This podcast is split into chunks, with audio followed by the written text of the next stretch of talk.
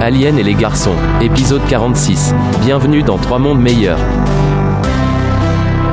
Bienvenue à bord d'Alien et les garçons. Alors vous vous demandez certainement quelle est cette voix euh, désagréable euh, dont vous n'avez pas forcément euh, l'habitude d'entendre en tant que host. Et bah c'est moi, c'est Florian. Aujourd'hui je serai votre votre host. J'ai enfin réussi à prendre les commandes et je suis accompagné à distance par Vic et Thomas. Comment ça va Vic? Eh bien, ça va très bien. Et je tiens à dire quand même que ton putsch, tu l'as réalisé avec l'aide de quelqu'un de pas très sympathique. Et c'est pour ça d'ailleurs que j'ai commencé par toi pour savoir comment ça allait parce que c'est quand même vachement moins compliqué que Thomas. Comment ça va Thomas? Je, je suis euh, Covid jour 14. Toi, toi, non, alors, on s'était dit depuis le début que tu as été la personne certainement la plus confinée de France. Peut-être T'étais passé à travers les gouttes depuis le début. du monde. Hein. Franchement, euh, sans vouloir me la raconter. C'est vrai. Et bah là, du coup, t'as pas réussi à passer à travers les gouttes jusqu'au bout. Euh, Tu as eu le Covid. Bah, je, ouais, je sais pas si je l'ai. en- On peut dire que je l'ai encore ou pas, mais euh, j'ai eu le Covid, ça, ça ne fait aucun doute. Et c'est pour ça que d'ailleurs c'est toi qui oses parce que je suis un peu fatigué. Mais est-ce que j'ai encore le Covid? Parce que moi, j'aim- j'aimerais dire que c'est l'épisode qu'on enregistre en live Covid, tu vois. Enfin, un truc un peu impressionnant. Tu, tu- tu veux dire genre euh, euh, comme si on avait tous le Covid et qu'on était tous euh, claqués, etc. Et qu'on enregistrait un épisode pendant ce moment-là? Surtout moi, ce qui est déjà pas mal, parce que si j'enregistre là en ayant encore le Covid, enfin, je trouve que je trouve que niveau niveau de la maladie, c'est un beau pied de nez.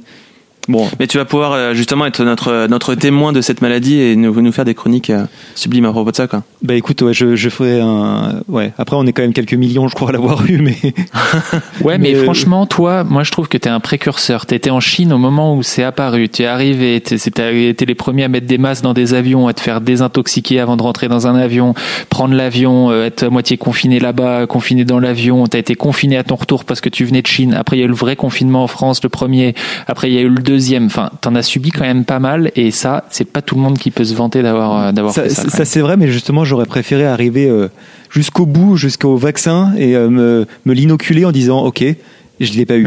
Quoi, genre vraiment, je suis passé à, à la limite, enfin, tu vois, je, suis pas- je suis passé vraiment. voulu faire un home run quoi. Exactement, j'aurais voulu faire la totale, genre, euh, tu vois, genre le, le, le speedrun euh, du Covid du début à la fin, en mode pas de problème, je connais le niveau par cœur, quoi. Et c'est c'est do- dommage, c'est dommage parce que c'est en plus c'est Florian le, le vaccin. Enfin, Florian, il a quand même avec euh, ta, ta, ta, ta compagne avait le Covid, tu ne l'avais pas. Là, il y a eu Thomas avec lequel tu étais juste avant, tu ne l'as pas eu non plus. À mon avis, tu as Ah, quelque chose à voir avec même le pendant. vaccin. hein? J'étais même pendant son Covid. Je... Voilà, exactement. D'auc- D'aucuns ne diraient que, que c'est peut-être moi qui lui ai donné le Covid.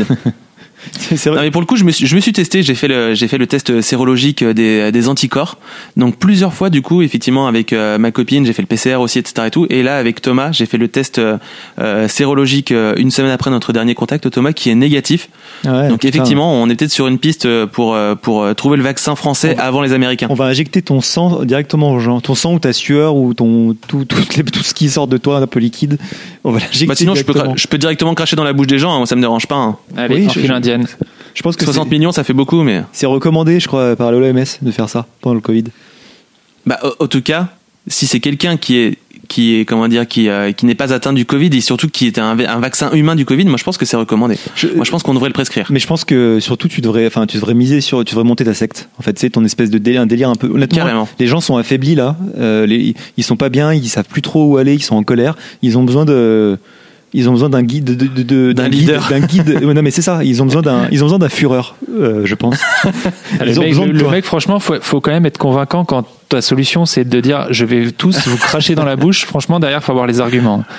Il y en a qui ont fait pire, sincèrement, donc pourquoi pas en soi. putain, tu vois, tu vois, tu vois ce que tu vois ce que je vois sur internet. Et euh, franchement, euh, je dis pas que tout le monde va y croire, mais à mon avis, il peut, il peut se ramener avec ses 200 fidèles, euh, pépouses. euh, Une petite partie en tout cas. Ouais, et puis euh, à, à hauteur de 10-15% du salaire qui est directement sur ton, sur ton compte, franchement, il y a moyen de te mettre bien. quoi.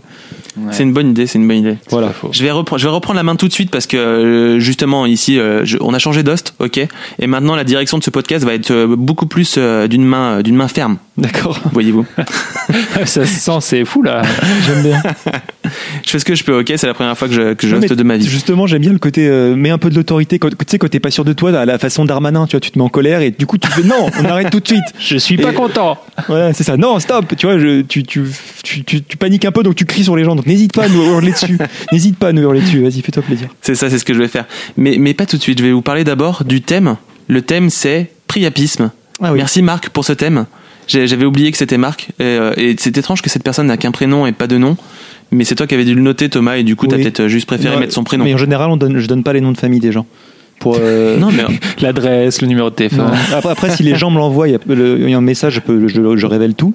Mais les noms de famille, je les révèle pas, je crois pas. non, mais t'aurais pu mettre un qualificatif ou un adjectif, tu vois, comme Marc, euh, Marc le sympa. le, le conquérant, tu Bah, vois. Marc le pervers. Direct, toi, tu clashes les auditeurs, mais sans, aucune vergogne, quoi. Ah, attends déjà. Voilà. Oula, attention. je le connais pas, Marc, donc c'était difficile pour moi de faire ça. Après, je crois que Marc avait râlé pour, pour- parce qu'il avait pas eu son thème qui Ah, était pris. vrai. Donc on peut vrai, dire Marc vrai. le râleur, éventuellement. C'est vrai. Donc le thème priapisme de Marc le râleur. Est-ce que ça vous a inspiré, vous deux? Écoute, Bah, Vic, pour commencer Bah, bah, euh, déjà, moi, c'est vrai, je, je confesse que je ne savais pas ce que voulait dire priapisme avant d'avoir euh, avant d'avoir regardé du coup quand j'ai dû commencer à écrire ma chronique. Donc, disons que quand on a vraiment décidé de prendre ce thème, non, ça m'a pas forcément inspiré, ne sachant pas ce que c'était. Mais une, après avoir regardé, non, ça ne m'a toujours pas forcément trop inspiré. Enfin, la chronique le dira, mais euh, mais on, on verra bien. Disons, disons que c'était un thème compliqué. Peut-être que je vais je vais laisser Thomas expliquer ce que c'est que le priapisme, mais mais c'était Ouais. délicat. Euh, euh, D'abord, je vais répondre à Florian de si ça m'a inspiré ou pas. Euh, la, la réponse est, euh, est non. Euh, Enfin, oui, en oui, mais non, dans le sens où moi, je voulais vraiment pas. euh, putain, j'ai vu le thème priapisme euh, donné par Marc le râleur. Je me suis dit, euh, je me suis dit, putain, on va vraiment faire un truc pipi caca et, et, et- et terrible. Le, le priapisme étant une maladie qui fait qu'on a une érection permanente. Euh, du dieu Priap. Je suis pas sûr que ce soit un dieu Priap. C'est si, c'est peut-être un dieu. Enfin, je- bon, bref, en tout cas, c'est un mythologie grecque, quoi. Il, il appartient à la mythologie grecque. C'est un vieux mec, en tout cas, quoi. Et, euh, et du coup, euh, et je sais que Florian, tu vas nous demander ce que, que- que- de quoi parlent nos chroniques. Donc du coup, je vais enchaîner en, en- en- en expliquant de quoi parle ma chronique. Et euh, je me suis dit, bon, bah, plutôt que faire un truc un peu pipi caca, je vais euh, transformer le, le- le- le sens du mot priapisme. Dans ma chronique, le mot priapisme, c'est autre chose. C'est un mouvement, c'est un courant, en fait, un peu. Ah, c'est le priapisme. Euh, et vous allez voir que, que un peu à l'image du Covid, euh, je suis parti de loin, j'ai tout esquivé, puis je me suis pris les pieds dans le tapis, dans le sens où j'ai transformé le mot pour que ça veuille dire autre chose. Et euh, je vous propose. Et à la fin, ma- il a une grosse bite. Ah, et- et- et- ben, exactement. Et j'ai fait une chronique pornographique. Ah, pas mal, pas mal. C'est-à-dire, voilà, donc euh, moi, ma- ma- je vais vous parler de, de, ce sera une chronique qui se passe pendant la fin du monde où on va suivre un mouvement qui s'appelle le priapisme. Et j'invite les auditeurs qui sont en soirée, éventuellement, à boire à chaque fois que j'utiliserai euh, un synonyme pour le mot pénis. Et je- vous allez boire beaucoup. Vous êtes ivre, ivre comme des, comme des, comme des gros sacs. Et du coup, après la chronique euh, érotique de Vic, on a enfin notre première chronique pornographique. Ouais, alors c'est pas méga porno, mais ah, c'est quand même bien porno, quoi. En tout cas, on risque d'avoir la petite vignette euh, moins de 18 sur, euh, sur Ah ouais, le ah bah. explicite sur notre titre d'épisode, quoi. Ouais, bah, on, l'a dé- on les a déjà à chaque fois. Ah non, on les a peut-être retirés pour euh, attirer les enfants, mais bon, C'est ça. c'est bizarre ce que j'ai dit. Bah, je vais vous parler de ma chronique, hein, du coup. hein. Ah oui, pardon, pardon Florian. Je comprends tellement ce que tu vis maintenant tout le temps, C'est dur, hein, n'est-ce pas? Ouais, c'est vraiment dur. Bah, moi, ça va être très simple. Je vais vous parler dans ma chronique. Euh, ma chronique, en fait, va être un dialogue entre un homme et son pénis. Ah, Et devinez qui joue le pénis. c'est Vic Coucou. C'est Vic, tout à fait. Et Vi- Vic, Vic, Vic, tu nous as pas dit de quoi parlait ta chronique, si, Non, mais ma, bah, ma chronique, moi, j'ai pas dit de quoi elle parlait. Euh, toi, tu en as un petit peu parlé, car ma chronique parlera euh, de mythologie. Ah. Vous êtes tous les deux partis sur, euh, sur quelqu'un qui s'appelle Priap et qui, euh, et qui fait bander les gens, quoi. Alors moi, pas du tout. Non, moi non plus, c'est pas totalement ça. Très bien. La suite maintenant. J'avais quelque chose à rajouter avant de, de partir sur les chroniques. Euh, on, on a un, un très bel événement quand même qui a eu lieu ces, ces, ces dernières semaines, qui est la sortie de notre livre, de l'auto-édition du premier livre d'Alien et les garçons. Est-ce que Vic, tu peux nous en parler? On applaudit ou pas? J'applaudis J'applaudis. Alors, moi, je peux pas parce que je tiens le micro dans une main, alors applaudir, c'est compliqué, mais. Bah, moi, j'ai posé le micro sur mon, mon torse malade. Non, c'est vrai qu'on en est content, ça vient de sortir, on vient de, de lancer les précommandes qui vont durer jusqu'au jusqu'au 25 novembre parce que parce qu'on aimerait pouvoir les envoyer pour Noël. Euh, c'est un livre qui regroupe euh, 36 euh, de nos chroniques, donc du coup qui sont issues des saisons 1 et, et 2 d'Alien et les garçons. On en a sélectionné donc du coup 12 chacun. Pour certains, le choix a été euh, compliqué, pour d'autres plus facile, mais en tout cas, on a essayé de, sélectionner les 12 meilleurs, on va dire. Et, euh, et ensuite, on a mis euh, trois ans à les corriger. Parce que c'est fou comme, c'est fou comme les fautes d'orthographe sont, per- sont perverses et sournoises et qu'elles se glissent là où on les attend le moins. Donc c'était- si nombreuses, si nombreuses ouais. surtout, on en avait tellement. Pouf. Et puis la mise en page qu'on a mis longtemps, Florian a fait une mise en page aux petits oignons. euh, on s'est donné chaque euh, chaque chronique a, a sa mise en page un peu particulière. On a fait attention à faire plein de choses un peu cool. Plus une petite intro un peu rigolote qu'on a qu'on vous a concocté. Bah, tout ça fait que ça a pris du temps effectivement. Et tout ça est disponible maintenant sur le, le site internet, sur le nouvel onglet euh, que Florian a lancé, euh, la boutique. En fait, c'est Florian, il a, tout- il a- produit. il a tout fait Florian. Oui, c'est lui Ah, qui a tout bah, fait. Fl- Fl- Florian fait pas mal de choses entre la maquette euh, du livre, la correction de nos chroniques aussi, hein, parce que là, si Lost, il faisait moins le malin quand même euh, ces derniers temps, parce qu'il corrigeait les nôtres. C'est vrai. Euh, non, non, mais donc c'est disponible sur le site et c'est disponible en deux éditions, en standard et en, en premium. Et dans l'édition premium, il y a des petites surprises euh, en, en plus euh, qu'on vous laisse découvrir en, en allant sur le site. J'ai léché, je, les, ai- Et- je les ai léchés. Tout à fait. Exactement. Alors je, je crois de tête, c'est sur l'onglet le livre et pas la boutique, comme disait Vic, mais c'est pas grave parce qu'il a très bien décrit quand même quel était cet objet culturel euh, de, de haute volée. Euh, c'est au prix de 15 euros, je crois, l'édition standard et 17 euros la version euh, premium. C'est en précommande effectivement jusqu'au 25 novembre, donc euh, on sait pas quand est-ce qu'on sortira cet épisode. On espère avant, sinon ça servira à rien. Mais c'est pas grave. Non, normalement, on le saura.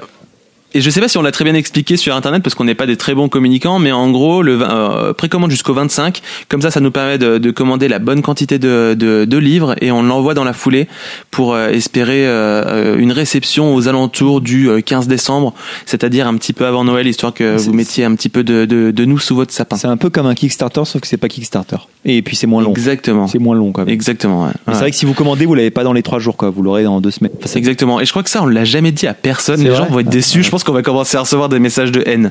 Mais c'est pas grave. Mais c'est de l'impression à la commande, c'est pas, pas mal. C'est écologique. Exactement. Surtout, c'est fait avec nos petits moyens, donc du coup, on, on fait ce qu'on peut, quoi. Voilà, je pense qu'on s'est tout dit dans cette intro qui, euh, je sais pas si elle dure longtemps, Ouais, on verra elle est, bien, elle c'est est pas longue. grave. Je pense qu'elle est un peu longue, mais on avait beaucoup de choses à se dire entre le Covid et les, oui, et ça faisait longtemps. Exactement. Et bah, je vas-y. Et du coup, les prochaines chroniques, donc euh, dans le, le- la première chronique à passer, ce sera la mienne, celle de Florian. Ensuite, ce sera celle de Vic et enfin celle de Thomas. Et on finira l'épisode sur une recommandation, nos recommandations du masque et de la pipe. Formidable. Dernière parole d'un condamné. Bienvenue au centre de normalisation. Vous avez rendez-vous? Oui, Hervé Kowalski. J'ai rendez-vous à 14h30. Très bien. Veuillez me suivre, s'il vous plaît. Eh ben, elle est pas mal cette poupée. Arrête, on dit pas poupée. Qu'est-ce qu'on dit alors? Je sais pas moi, tu peux dire euh, une femme ou une dame. Tout ce que tu veux, mais pas poupée, ça se dit plus, c'est tout. Bah alors, papy, une dame. Bon, écoute, pourquoi pas? Mais entre toi et moi, elle est quand même pas mal, cette dame. On en ferait bien notre petit quart d'heure, non? Ouais, elle est, elle est pas mal, mais on n'est pas là pour ça. Ah, tu vois? Attends, mais on est là pour quoi au juste? Tu sais bien, on en a déjà parlé. Quoi? Je croyais que tu déconnais, moi. Mais on en a vraiment besoin. Tu te fous de moi, j'espère. Tu sais ce que ça veut dire? Oui, je sais. T'es prêt à me sacrifier? Moi? Ta bite Ton chibre? Ton braquemar? Pour une petite tape sur l'épaule et un job de merde dans l'armée populaire? Tu peux pas comprendre. J'ai pas le choix. Les fondateurs. Gna gna gna, les fondateurs. Écoute-moi bien, les fondateurs sont des enfoirés, des aliens de mes deux qui sont venus nous coloniser sous prétexte de sauver la planète. Tu crois vraiment qu'ils nous veulent du bien? Alors, à ton avis, pourquoi ils stérilisent l'humanité contre quelques piécettes Hein? Avant leur arrivée, on était plus de 10 milliards, fallait bien faire quelque chose. Et selon toi, la solution était forcément d'empêcher les humains de faire des mioches? Bravo champion, bonne idée. Et pourquoi on n'y a pas pensé avant? C'est pas si simple. Ah si si, y a rien de plus simple. Tu prends tes papates, tu fais demi-tour et tu te barres de là avec moi bien au chaud dans ton caleçon. J'ai pas le choix, je te dis. Clara est enceinte.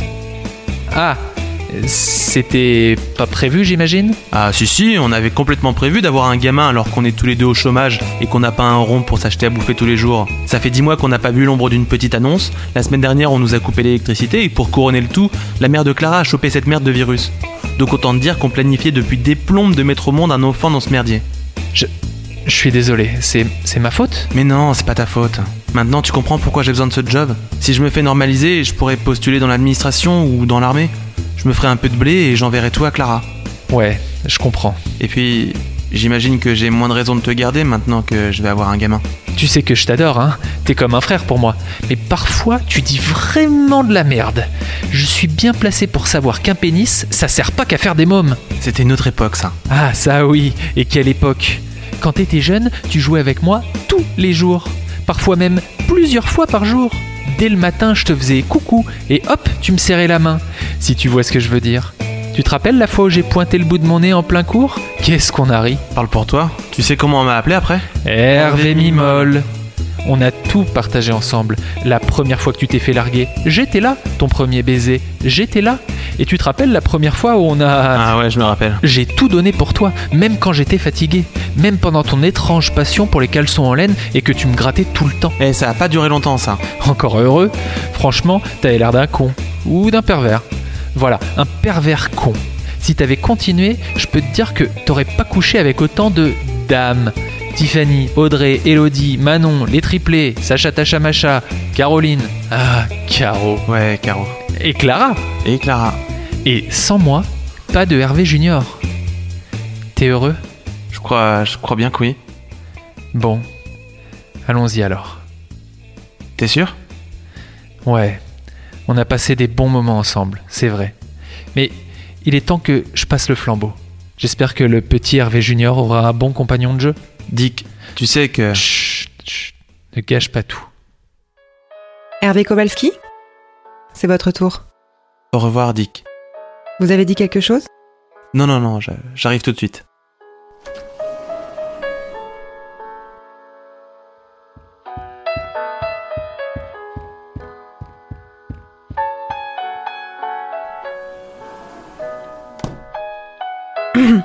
Désolée d'apprendre que vous avez changé d'avis. J'espère vous revoir bientôt. Hervé. Alors, heureux? Je t'avais dit qu'elle était pas mal cette poupée. Pardon, cette dame. Ta gueule, Dick.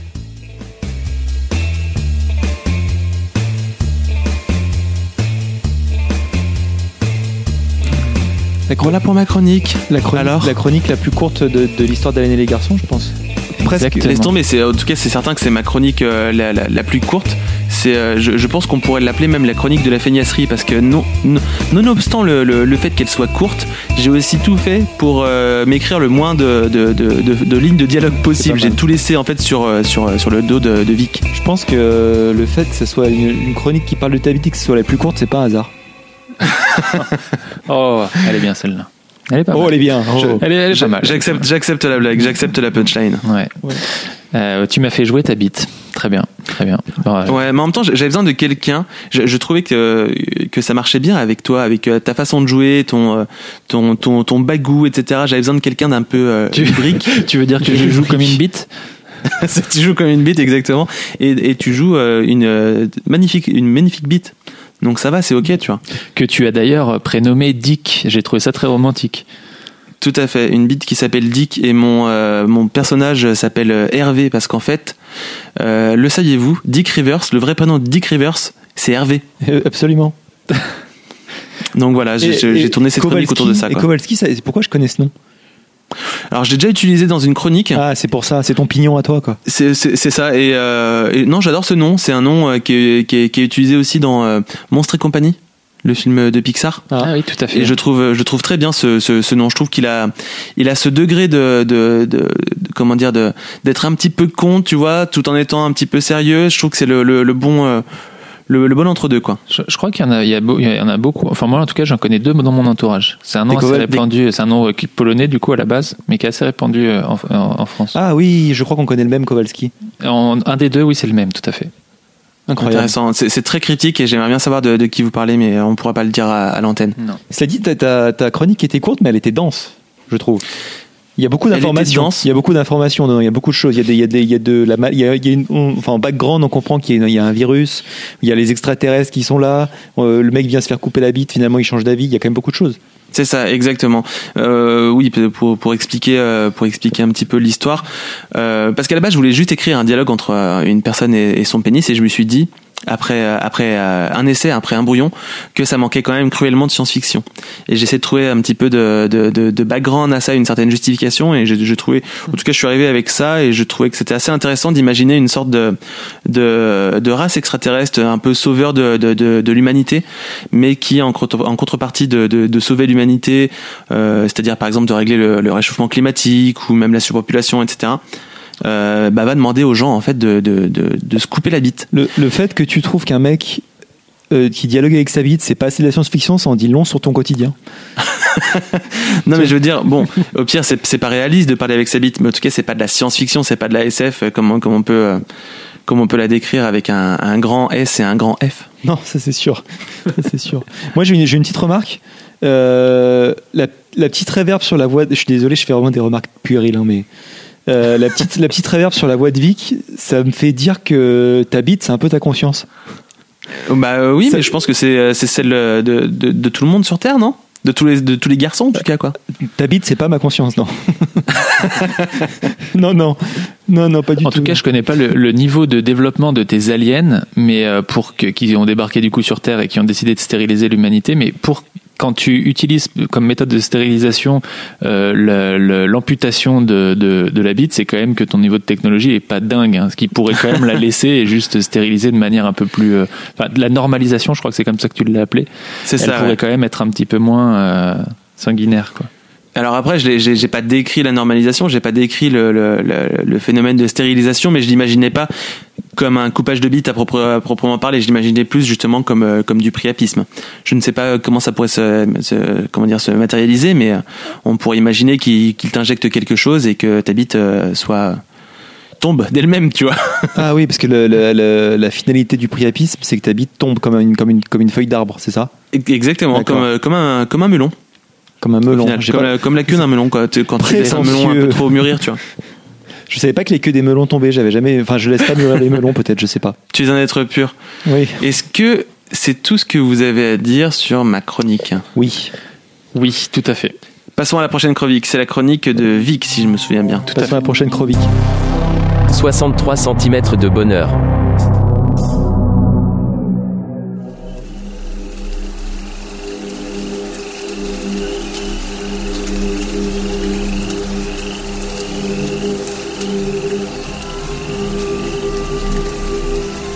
Comme chaque jour depuis que le chaos primordial a enfanté le monde, le jeune dieu Priap traîne son titanesque pénis le long des sentiers boisés et infinis du mont Olympe. Il marche lentement et tristement, laissant non seulement derrière lui les traces de ses deux pas, lourds et lasses, mais également le long sillon de son gland gonflé dans la poussière divine et pourtant bien grise du jardin des dieux. Priap a le teint pâle de ceux dont le sang n'irrigue plus vraiment le corps de toute sa chaleur. Ses yeux sont éteints, son regard baissé, son visage fermé. Il est seul et abattu, comme tous les jours que Dieu, enfin Zeus, son père selon les rumeurs, fait. En réalité, Priap n'est même pas certain que Zeus soit réellement son père. Selon les rumeurs d'un jour, c'est le cas, et selon celles d'un autre, ce serait plutôt Dionysos qui tiendrait le rôle de divin paternel, reléguant de fait le tumultueux Zeus au rang de grand-père. Qu'importe en réalité qui est le fils de qui, ou qui serait le père de qui, car dans le cas de Priap, personne n'oserait assumer toute paternité. L'Olympe étant quotidiennement ponctué par les incessantes coucheries de ses célestes occupants, les arbres généalogiques sont bien souvent complexes et oubliés dans le fond de boîtes de Pandore, rangées là où même des êtres pourtant immortels n'auraient l'idée d'aller fouiller un jour. Une seule chose est certaine dans cette sordide affaire de génétique cosmique. Priap est bien le fruit difforme de la déesse de l'amour, puisque sa mère, c'est un fait, est bel et bien Aphrodite, la belle et bonne, elle-même sœur de Zeus. Pour le reste, l'affaire s'avère complexe et Priap n'oserait appeler quiconque papa, de peur d'attiser son inutile courroux. Malgré son énorme sexe, Priap est un dieu mineur. Mineur, mineur, un tout petit dieu mineur, un tout petit dieu mineur, avec une très grosse bite. Mineur, mineur, Priap c'est un gros mineur, Priap c'est un gros minus. Voilà le genre de litanie que le pauvre Priap subissait à longueur de journée. À chaque fois qu'il croisait un Olympien, un dieu ou même un demi-dieu, c'était cette même ritournelle qui résonnait, souvent suivie d'un instant gênant où la personne en face de lui le mimait, avec plus ou moins de talent, en train de traîner son encombrant pénis, puis, dans l'immense majorité des cas, d'un éclat de rire divin.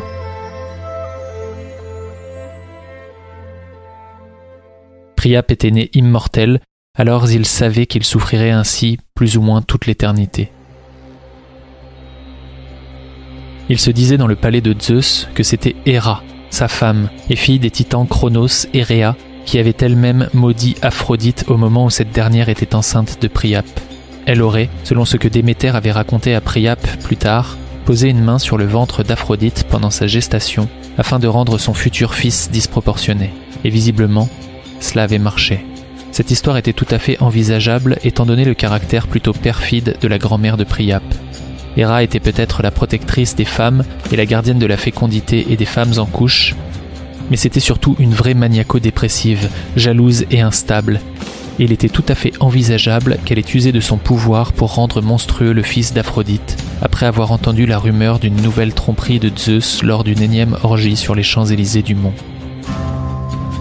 À la naissance, Priap mesurait 55 cm et pesait environ 7 kg 2.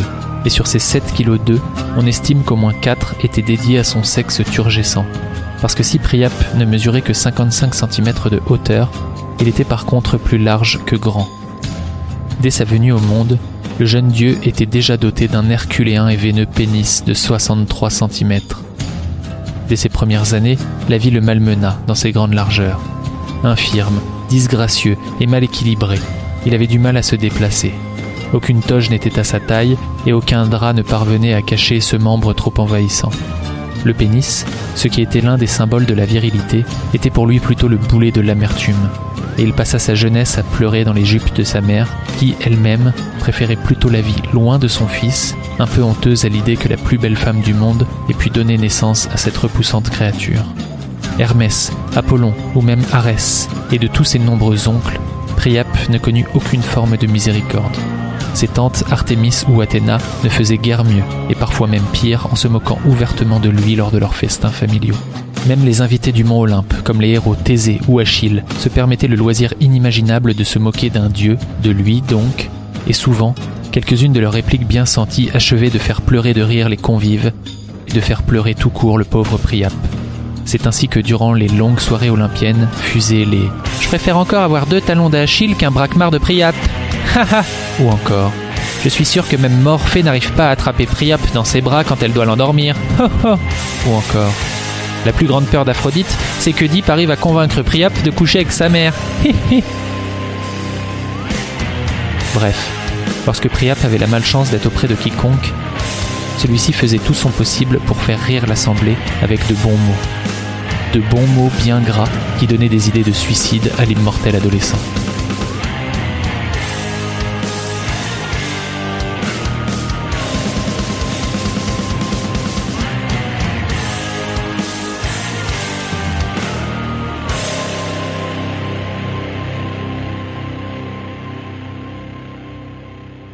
C'était à ces idées chimériques que Priap songeait ce jour-là, alors qu'il se dirigeait vers la falaise la plus haute du mont Olympe. Il savait que de tous les dieux, le seul qui ne passait pas son temps à se moquer de lui était son grand-oncle, Hadès. Mais bien sûr, celui-ci habitait bien loin de lui, dans les profondeurs du Tartare, et Priap ne le croisait pratiquement pas. Entre lui et le dieu des enfers, il n'y avait jamais eu d'animosité. Hadès avait l'habitude des êtres difformes et monstrueux, alors ce n'était pas un pénis de 63 cm qui allait focaliser son attention ou contrarier ses activités divines. Il ne lui avait fait aucune remarque, il n'avait jamais, comme Poséidon par exemple, son frère, ramené de chez les mortels des statuettes en bronze censées représenter Priap et constituées simplement de deux jambes sur lesquelles reposait un énorme pénis qui lui faisait office à la fois de buste et de visage. Cela avait beaucoup fait rire les Olympiens, et même Aphrodite avait gloussé ce jour-là. Non, Hadès ne semblait pas se décider à remarquer l'atout volumineux de Priap. Alors ce jour-là, c'était décidé, le jeune et malheureux dieu se jetterait du haut de l'Olympe afin de mourir et de pouvoir ainsi rejoindre son oncle le long des fleuves ensanglantés du Styx. Il s'approcha du bord de la falaise, traînant lourdement ses 63 cm de chair distendue par le flux continu de son sang chaud et plein d'humiliation. Il s'arrêta là, face au vide réconfortant, puis ferma les yeux, les cheveux au vent divin. Il regarda le gouffre qui s'étendait en dessous de lui. Derrière ces nuages, c'était le monde des mortels, le monde de ceux pour qui il se disait qu'il n'y avait pas que la taille qui comptait. Ce monde était bien loin de lui, car pour lui, seule la taille comptait. Elle comptait les insultes et les désillusions. Elle comptait les moqueries et les larmes. Il regarda d'un regard vidé de toute lumière le bout de son gland exorbité par la souffrance, puis fit un pas vers son grand-oncle. Et il chuta.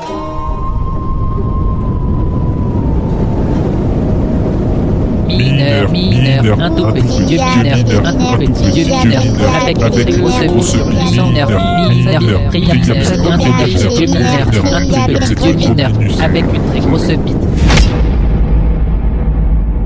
Jusqu'à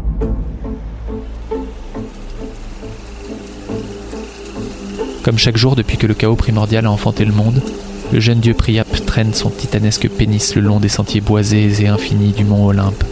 Il marche, lentement et tristement, laissant non seulement derrière lui les traces de ses deux pas, lourds et lasses, mais également le long sillon de son gland gonflé dans la poussière divine et pourtant bien grise du jardin des dieux.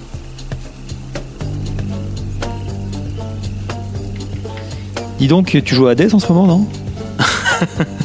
Parce que là, c'était la première chronique euh, roguelike, roguelite plutôt. Oui, c'est vrai. C'est vrai que j'avais pas vu ça sous cet angle. C'est une mais chronique roguelike.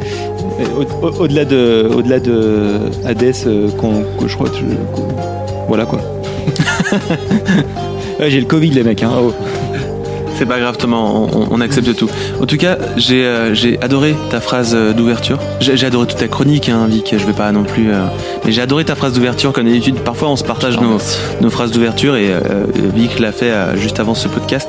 Et, franchement, elle est, superbe. Moi personnellement, je, m'y suis cru. J'entendais le, le pas de Priap et surtout le glissement lourd de son pénis sur la route poussiéreuse. Je trouvais ça super.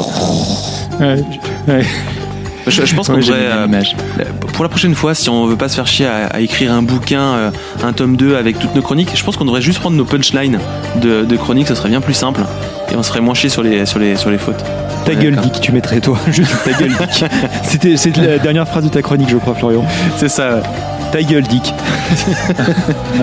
J'aime bien, ça suffit, c'est ce qui est le plus drôle, on garde. Ça sera la dernière phrase du, euh, du, du, du tome 2, on va dire. J'aime bien. Et, et sinon, euh, très beau travail aussi sur les qualificatifs. J'ai noté veineux, turgescent, titanesque. Ah bah. C'est c'est, euh. Herculéen, Herculéen. ce qui est pas, ce qui est j'ai pas essayé mal. de faire varier les plaisirs. Essayer de faire varier les plaisirs et puis de les lier un petit peu à la mythologie et aux légendes. Quoi. Ouais, C'était hyperbolique, on peut dire. Ouais, ouais, Et euh, la, la musique, euh, donc il y avait la musique d'Hadès, je crois déjà? Ouais, la musique, bah, c'est que des musiques qui sont tirées du jeu du coup. Ah, même la première, la toute première, je l'ai trouvée. j'ai- J'arrivais pas à dire euh, d'où ça venait. Il y avait un côté un peu mystère, un peu Stargate, un peu tout ça, et je savais pas que c'était Hades. Non, non, non, non, c'est, c'est, ça, tout, tout vient du jeu. Ah, bah, très bien. Bah, Donc effectivement, Hades est une influence majeure. Bah, on verra, on verra à la reco. Peut-être que c'est, peut-être que c'est peut-être possible qu'il y ait un lien entre la reco, entre ma reco et ma chronique. Peut-être que c'est euh, peut-être possible, j'adore. Mais ouais, peut-être, peut-être que c'est peut-être possible. Mais en, en réalité, c'est même pas parti de là. C'est parti de, de fou là là, comme je le disais, pas vraiment d'inspiration. Ta page sur Wikipédia, ok, je me rends compte que c'est un dieu. Ah tiens, euh, côté mythologie, ça pourrait peut-être être pas mal. J'avais pas encore forcément pensé au jeu. Et, euh, et après, je suis tombé sur des photos de statuettes en bronze de Priap sur euh, Google Images. Et en, et en effet, la statuette que je décris, c'est vraiment une statuette où, euh, en fait, elles sont nazes ces statuettes. Enfin, c'est deux jambes avec une énorme bite au-dessus.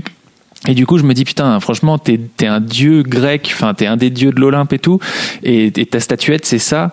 Tu dois enfin c'est un petit peu naze quoi genre Mais un ouais. petit- un- il a un peu tiré la mauvaise carte ou le mauvais super pouvoir d'un film de super héros quoi et, euh, sa, et sa bite est mal faite. Non, mais t'as tout à fait raison. C'est un peu le dieu. euh, Mais je d'ailleurs, je crois qu'on euh, c'était si, si jamais les Grecs étaient représentés avec des sexes d'enfants, c'est justement parce que le, le sexe en, en érection c'était un peu mal vu. C'était euh, voilà. Et donc du coup, le Priap, je pense que ça devait. Je connais pas bien la mythologie grecque, mais il devait être un peu mal vu de toute façon.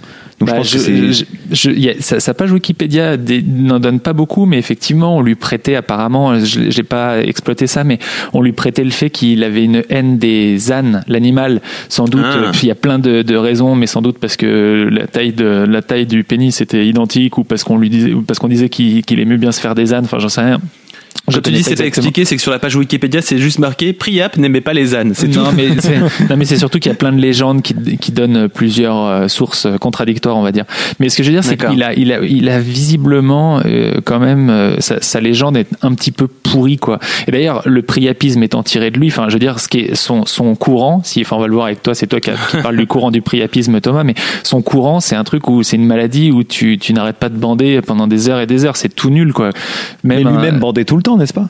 Je, ouais, je, Lui, je, crois, je crois que lui il bandait tout le temps en réalité. hein. Ah, lui, Enfin, oui, oui, oui. euh, Non, je ouais, parlais de la maladie, moi. Ah oui, non, bah, la maladie, je, la, je sais pas. Je, je, moi, je connais que le Covid. Mais il, il sert à quoi ce dieu en vrai dans la mythologie? Il fait, il, a, il a bien, il fait bien quelque chose, non? Oh, Bah, bah, il, est il, est, il est moins, il fait pas partie des 12 plus importants, non? C'est marrant parce que j'ai lu un, j'ai lu un bouquin justement qui parlait de la mythologie grecque. Et il y a, et, et Priap, il a que, je crois, il a une page. C'est c'est vraiment pas le dieu. euh, c'est pas, c'est pas un dieu, c'est pas Zeus, quoi. C'est pas Non, Zeus. c'est, il, est, pas- il est mineur. c'est pas- mineur. C'est un dieu mineur. C'est le mot d'honneur de la tout ce que tu dis, tout ce que tu as dit était vrai. D'ailleurs, le fait que ce soit Héra qui, euh, qui était jalouse et qui allait foutre en l'air la grossesse de l'autre, tout ça est vrai. hein. Bah, Heureusement, il a tout pompé la page Wikipédia. oui, Sauf, sauf l'âne. Il a, il a enlevé la partie sur l'âne, c'était un peu compliqué. Non, j'ai, j'ai enlevé la partie sur l'âne. Après, effectivement, c'était les- la première théorie de la page Wikipédia. Il y en avait d'autres derrière, tout comme qui est son père. Est-ce que c'est Zeus Est-ce que c'est Dionysos Enfin, il y avait plusieurs choix. Mais après, je me suis un petit peu renseigné sur euh, la vie euh, au temps de l'Olympe. enfin, la vie sur l'Olympe au temps des dieux, on va dire. Et, euh, et c'était, enfin, ils ne passaient, ils ne passaient leur temps euh, qu'à faire des orgies et à baiser tous ensemble les uns avec les autres, frères, sœurs, oncles, tantes. Enfin, surtout, surtout euh, d'ailleurs, euh, Héra, qui était la femme de Zeus, donc, je sais ça. Ouais. Et Zeus, il, il- mais, euh, il, il baisait tout le monde. Tout Ah, le mais monde. c'est clair, Genre, c'est clair. Ça, ses frères, sœurs, enfin, et Héra, Héra qui, qui, a, qui a le mauvais rôle du coup, parce que c'est un peu la mégère, mais elle est juste deg que son mari soit en train de niquer tout le monde constamment, et du coup, elle essaye de rattraper un peu le coup, et il lui courir après derrière. Genre, c'est, franchement, la, la mythologie grecque, c'est, c'est pas du tout, pas du tout moderne pour ça, quoi. Ah ouais, non, c'est l'en- clair. C'est Mais l'enfer. surtout, surtout C'est elle, en plus, je crois qu'elle le fait aussi parfois par vengeance et tout. Euh, Lui, il fait, euh, il fait ça un petit peu quand il en a envie, mais il fait ça aussi avec ses enfants, ses, ses Ouais, filles, ouais, etc. avec, sûr. des, avec des titans, justement aussi. Il a, Avec il a des couché avec des titans. avec Enfin, des c'est, euh, mortels pour donner des demi-dieux et tout. Enfin, ils font n'importe quoi. C'est des partout sur partout. C'est vraiment effectivement Zeus. Il est genre incorrigible et intenable. Et euh, non, franchement, ils sont peu. C'est des gens qui sont peu vertueux les dieux. Ça c'est clair. Typiquement, je pense que euh, je pense que Zeus avait beaucoup de dialogues avec son propre pénis justement. Euh, euh, carrément, ouais. Et, ils ont- et en plus, que- ils ont foutu sur la gueule de, par exemple, euh, un, un chic type comme Oedipe, juste parce qu'il avait des attirances pour sa mère. Ils lui ont foutu sur la gueule à lui foutre des trucs et tout, genre tu vas souffrir toute ta vie et pendant l'éternité, machin, parce que t'as couché avec ta mère, alors que eux, franchement, il aurait fallu se regarder, quoi. C'est facile d'être un dieu quand t'as tous les, les, pouvoirs. les- exactement c'est facile d'être un dieu ok Euh, les je me demande si la mythologie euh, grecque ça fait il y a pas un côté un peu antique. C'est vrai, c'est Parce vrai. fran- ça, franchement euh, en tout cas quand j'ai lu le, le- le- mon petit bouquin là que j'avais que j'ai acheté c'est c'est ouf. Ça part dans tous les sens comme tu dis t'as raison. C'est c'est puis c'est presque euh, ils sont ils sont on- nous on parle de dieux mais ils sont dépeints comme souvent des gens ils sont vachement médiocres en fait pour des dieux quoi Ouais, ils, sont, ils, c'est- ils ont des bas instincts, ils se vengent et c'est pas les humains sont plutôt des gens cool à côté quoi. Enfin les les les, le- les humains qu'on a dans, dans la mythologie grecque en tout cas ceux qui sont dépeints dans l'Iliade et l'Odyssée ils sont Mhm. quand même autrement bon il y a des histoires de jalousie et tout ça machin et et on va péter la gueule à trois juste pour une femme et tout ça mais quand même comparé aux dieux franchement euh, ouais et puis ils sont plus raisonnables surtout quoi. Bon, en tout cas, moi, je pense que s'il y a une seule chose à retenir de cette chronique, c'est que quand vous n'avez pas forcément d'inspiration, vous prenez une page Wikipédia et vous la réécrivez avec style et ça passe. ça fait la blague. Tout à fait. Est-ce que euh, on est bon? Tout le monde est bon? On peut passer peut-être à la Ouais. troisième chronique si vous êtes euh, Euh, d'accord.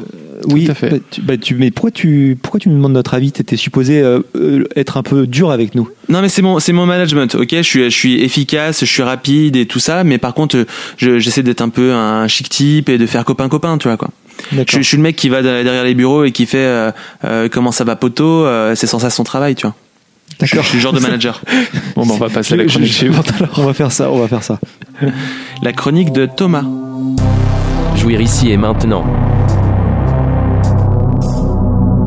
C'est vraiment le timing idéal, se dit intérieurement Victor, tandis qu'il saisissait deux gigantesques seins pour les menotter à son sgeg écarlate d'usure.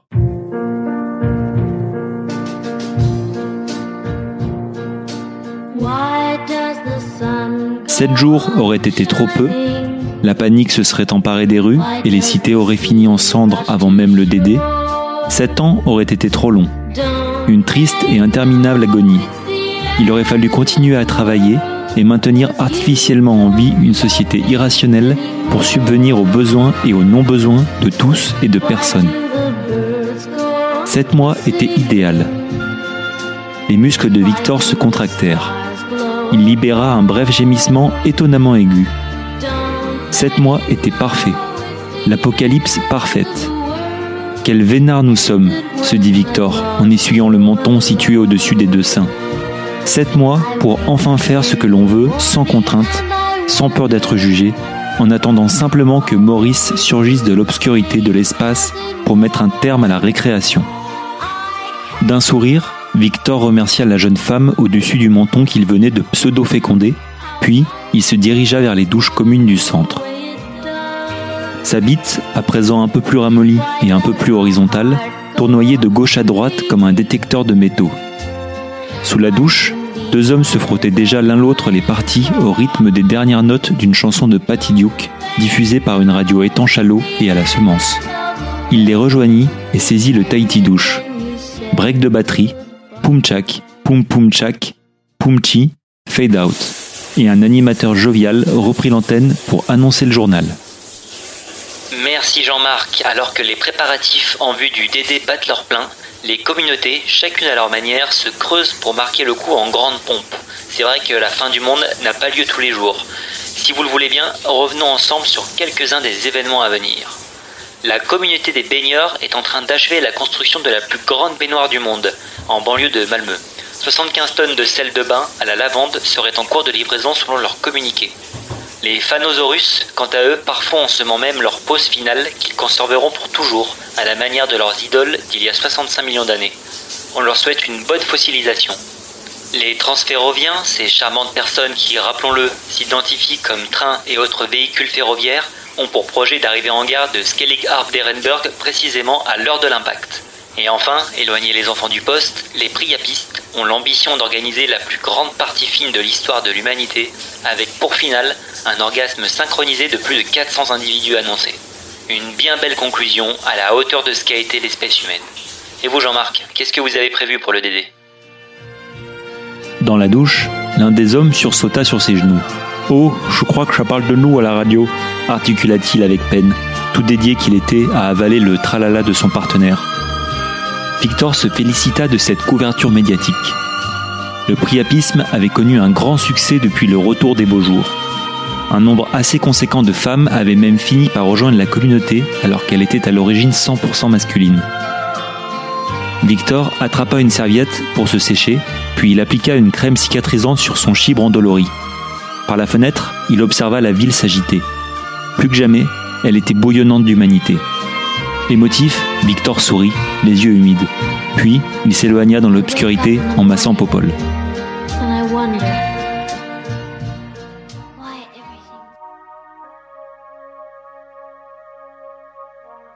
Quelques mois plus tôt, le professeur Jean-Luc Maurice se tourna vers son assistant et déclara la voix tremblante Les calculs sont pas bons, Kevin.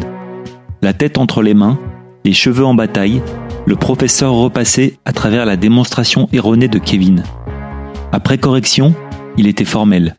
Le météore, qui ne portait pas encore son nom, n'allait pas frôler la Terre, mais mêlait bien la percuter. Plus exactement, il s'écraserait à quelques kilomètres du village bavarois de Skellig Harp d'Ehrenburg dans sept mois, et la vie allait en conséquence disparaître de la surface de la Terre. Le professeur Maurice était désemparé. Puis les chefs d'État furent désemparés. Puis les journalistes furent désemparés. Puis l'humanité dans son ensemble fut désemparée. Puis soudain, tout le monde se sentit beaucoup mieux. C'était la fin du monde. C'était la fin du monde. Plus personne n'avait d'obligation. Plus rien ne comptait. Tout le monde pouvait enfin faire ce qui lui plaisait. C'était la fin du monde. C'est ainsi que se formèrent spontanément des milliers et des milliers de communautés d'individus partageant la même vision de l'existence et les mêmes envies pour les 28 semaines à venir, avant que le météore désormais baptisé Maurice ne percute la planète. Il y avait les cousins, qui passaient leur journée à faire des trucs que l'on fait entre cousins, comme pêcher, se balader en forêt ou s'éterniser à table après un repas. Il y avait les fossoyeurs, qui décidèrent de regarder en boucle jusqu'au DD la scène finale de la série Six Feet Under. Il y avait les Sunshine, une communauté de fans de Nintendo qui décidèrent de lancer le plus grand jeu de rôle grandeur nature dans l'univers de Super Mario Sunshine. Il y en avait pour tous les goûts et pour tout le monde. Le météore Maurice allait peut-être marquer la fin de l'espèce lors du dernier des derniers, mais en attendant, il avait surtout fait du monde entier une plage où chacun pouvait enfin vivre comme il l'entendait.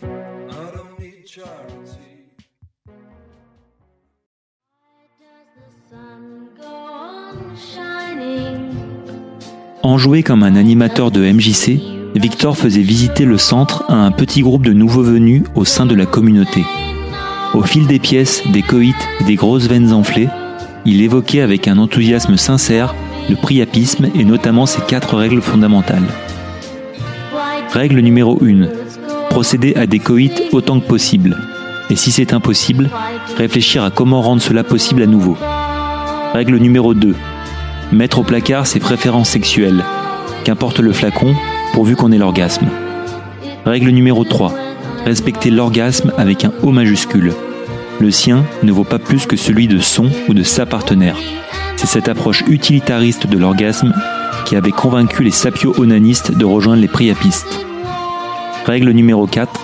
Avaler le cocktail de Priap composé de différents médicaments et de stimulants aphrodisiaques trois fois par jour après les repas, même le week-end et les jours fériés. La visite se concluait justement sur une dégustation d'Udi cocktail et les petits berlingots des nouveaux venus ne tardèrent pas à se métamorphoser en grosses pines et une polyenfilade impromptue s'organisa spontanément à même la moquette du centre. Victor était ravi. Depuis que les médias s'étaient intéressés au priapisme, les adhérents s'étaient fait légion. Le grand final qui ne devait compter à l'origine que quelques centaines de participants en compterait plus de 2000. Qui aurait pu croire que la fin du monde serait aussi douce qu'il serait aussi plaisant de se laisser porter par des flots calmes, qu'il serait aussi agréable d'être le protagoniste d'une histoire sans éléments déclencheurs, sans péripéties et avec la plus belle des conclusions.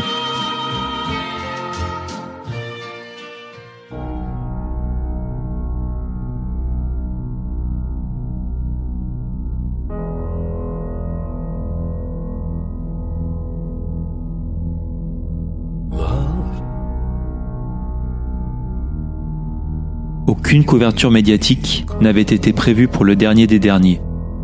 En cette journée spéciale, il ne venait à personne l'idée de rester devant sa télévision. Rester devant sa télévision pour regarder les autres exister, c'était vraiment une idée du monde d'avant. Les communautés s'étaient retrouvées un peu partout dans une ambiance de kermesse de fin d'année de fin du monde. Les escadrons de cars loués par les priapistes s'arrêtèrent en contrebas d'une colline arborée émouvante comme un mamelon. C'était le lieu choisi, il y a des semaines, pour leur dédé, là où allait avoir lieu l'orgie finale. Les priapistes se lancèrent dans leur ascension talmudique, et une fois au sommet, chacun put enfin retirer ses vêtements, le regard haut et le robinet d'amour rétréci d'émotion. C'était en train d'arriver, le temps d'avaler un dernier, vraiment dernier, cocktail de Priap, et les corps entrèrent en contact avec l'herbe fraîche sous la frondaison bienveillante. C'était comme une scène de film. S'il y avait eu une caméra, elle aurait été brinque entre les jouisseurs, puis un plan d'ensemble en plongée révélerait leur étendue, perchée sur ce téton terrestre, avant de replonger dans la mêlée de membres.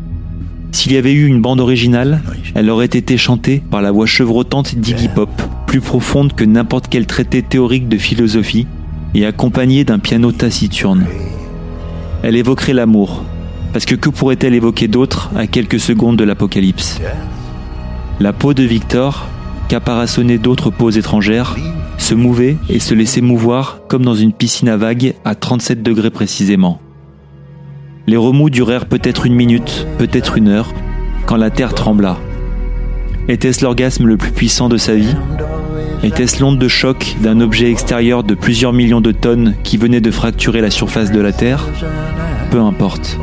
Victor était heureux, ici et maintenant.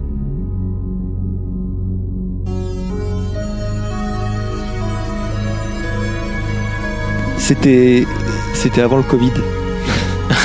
J'étais naïf.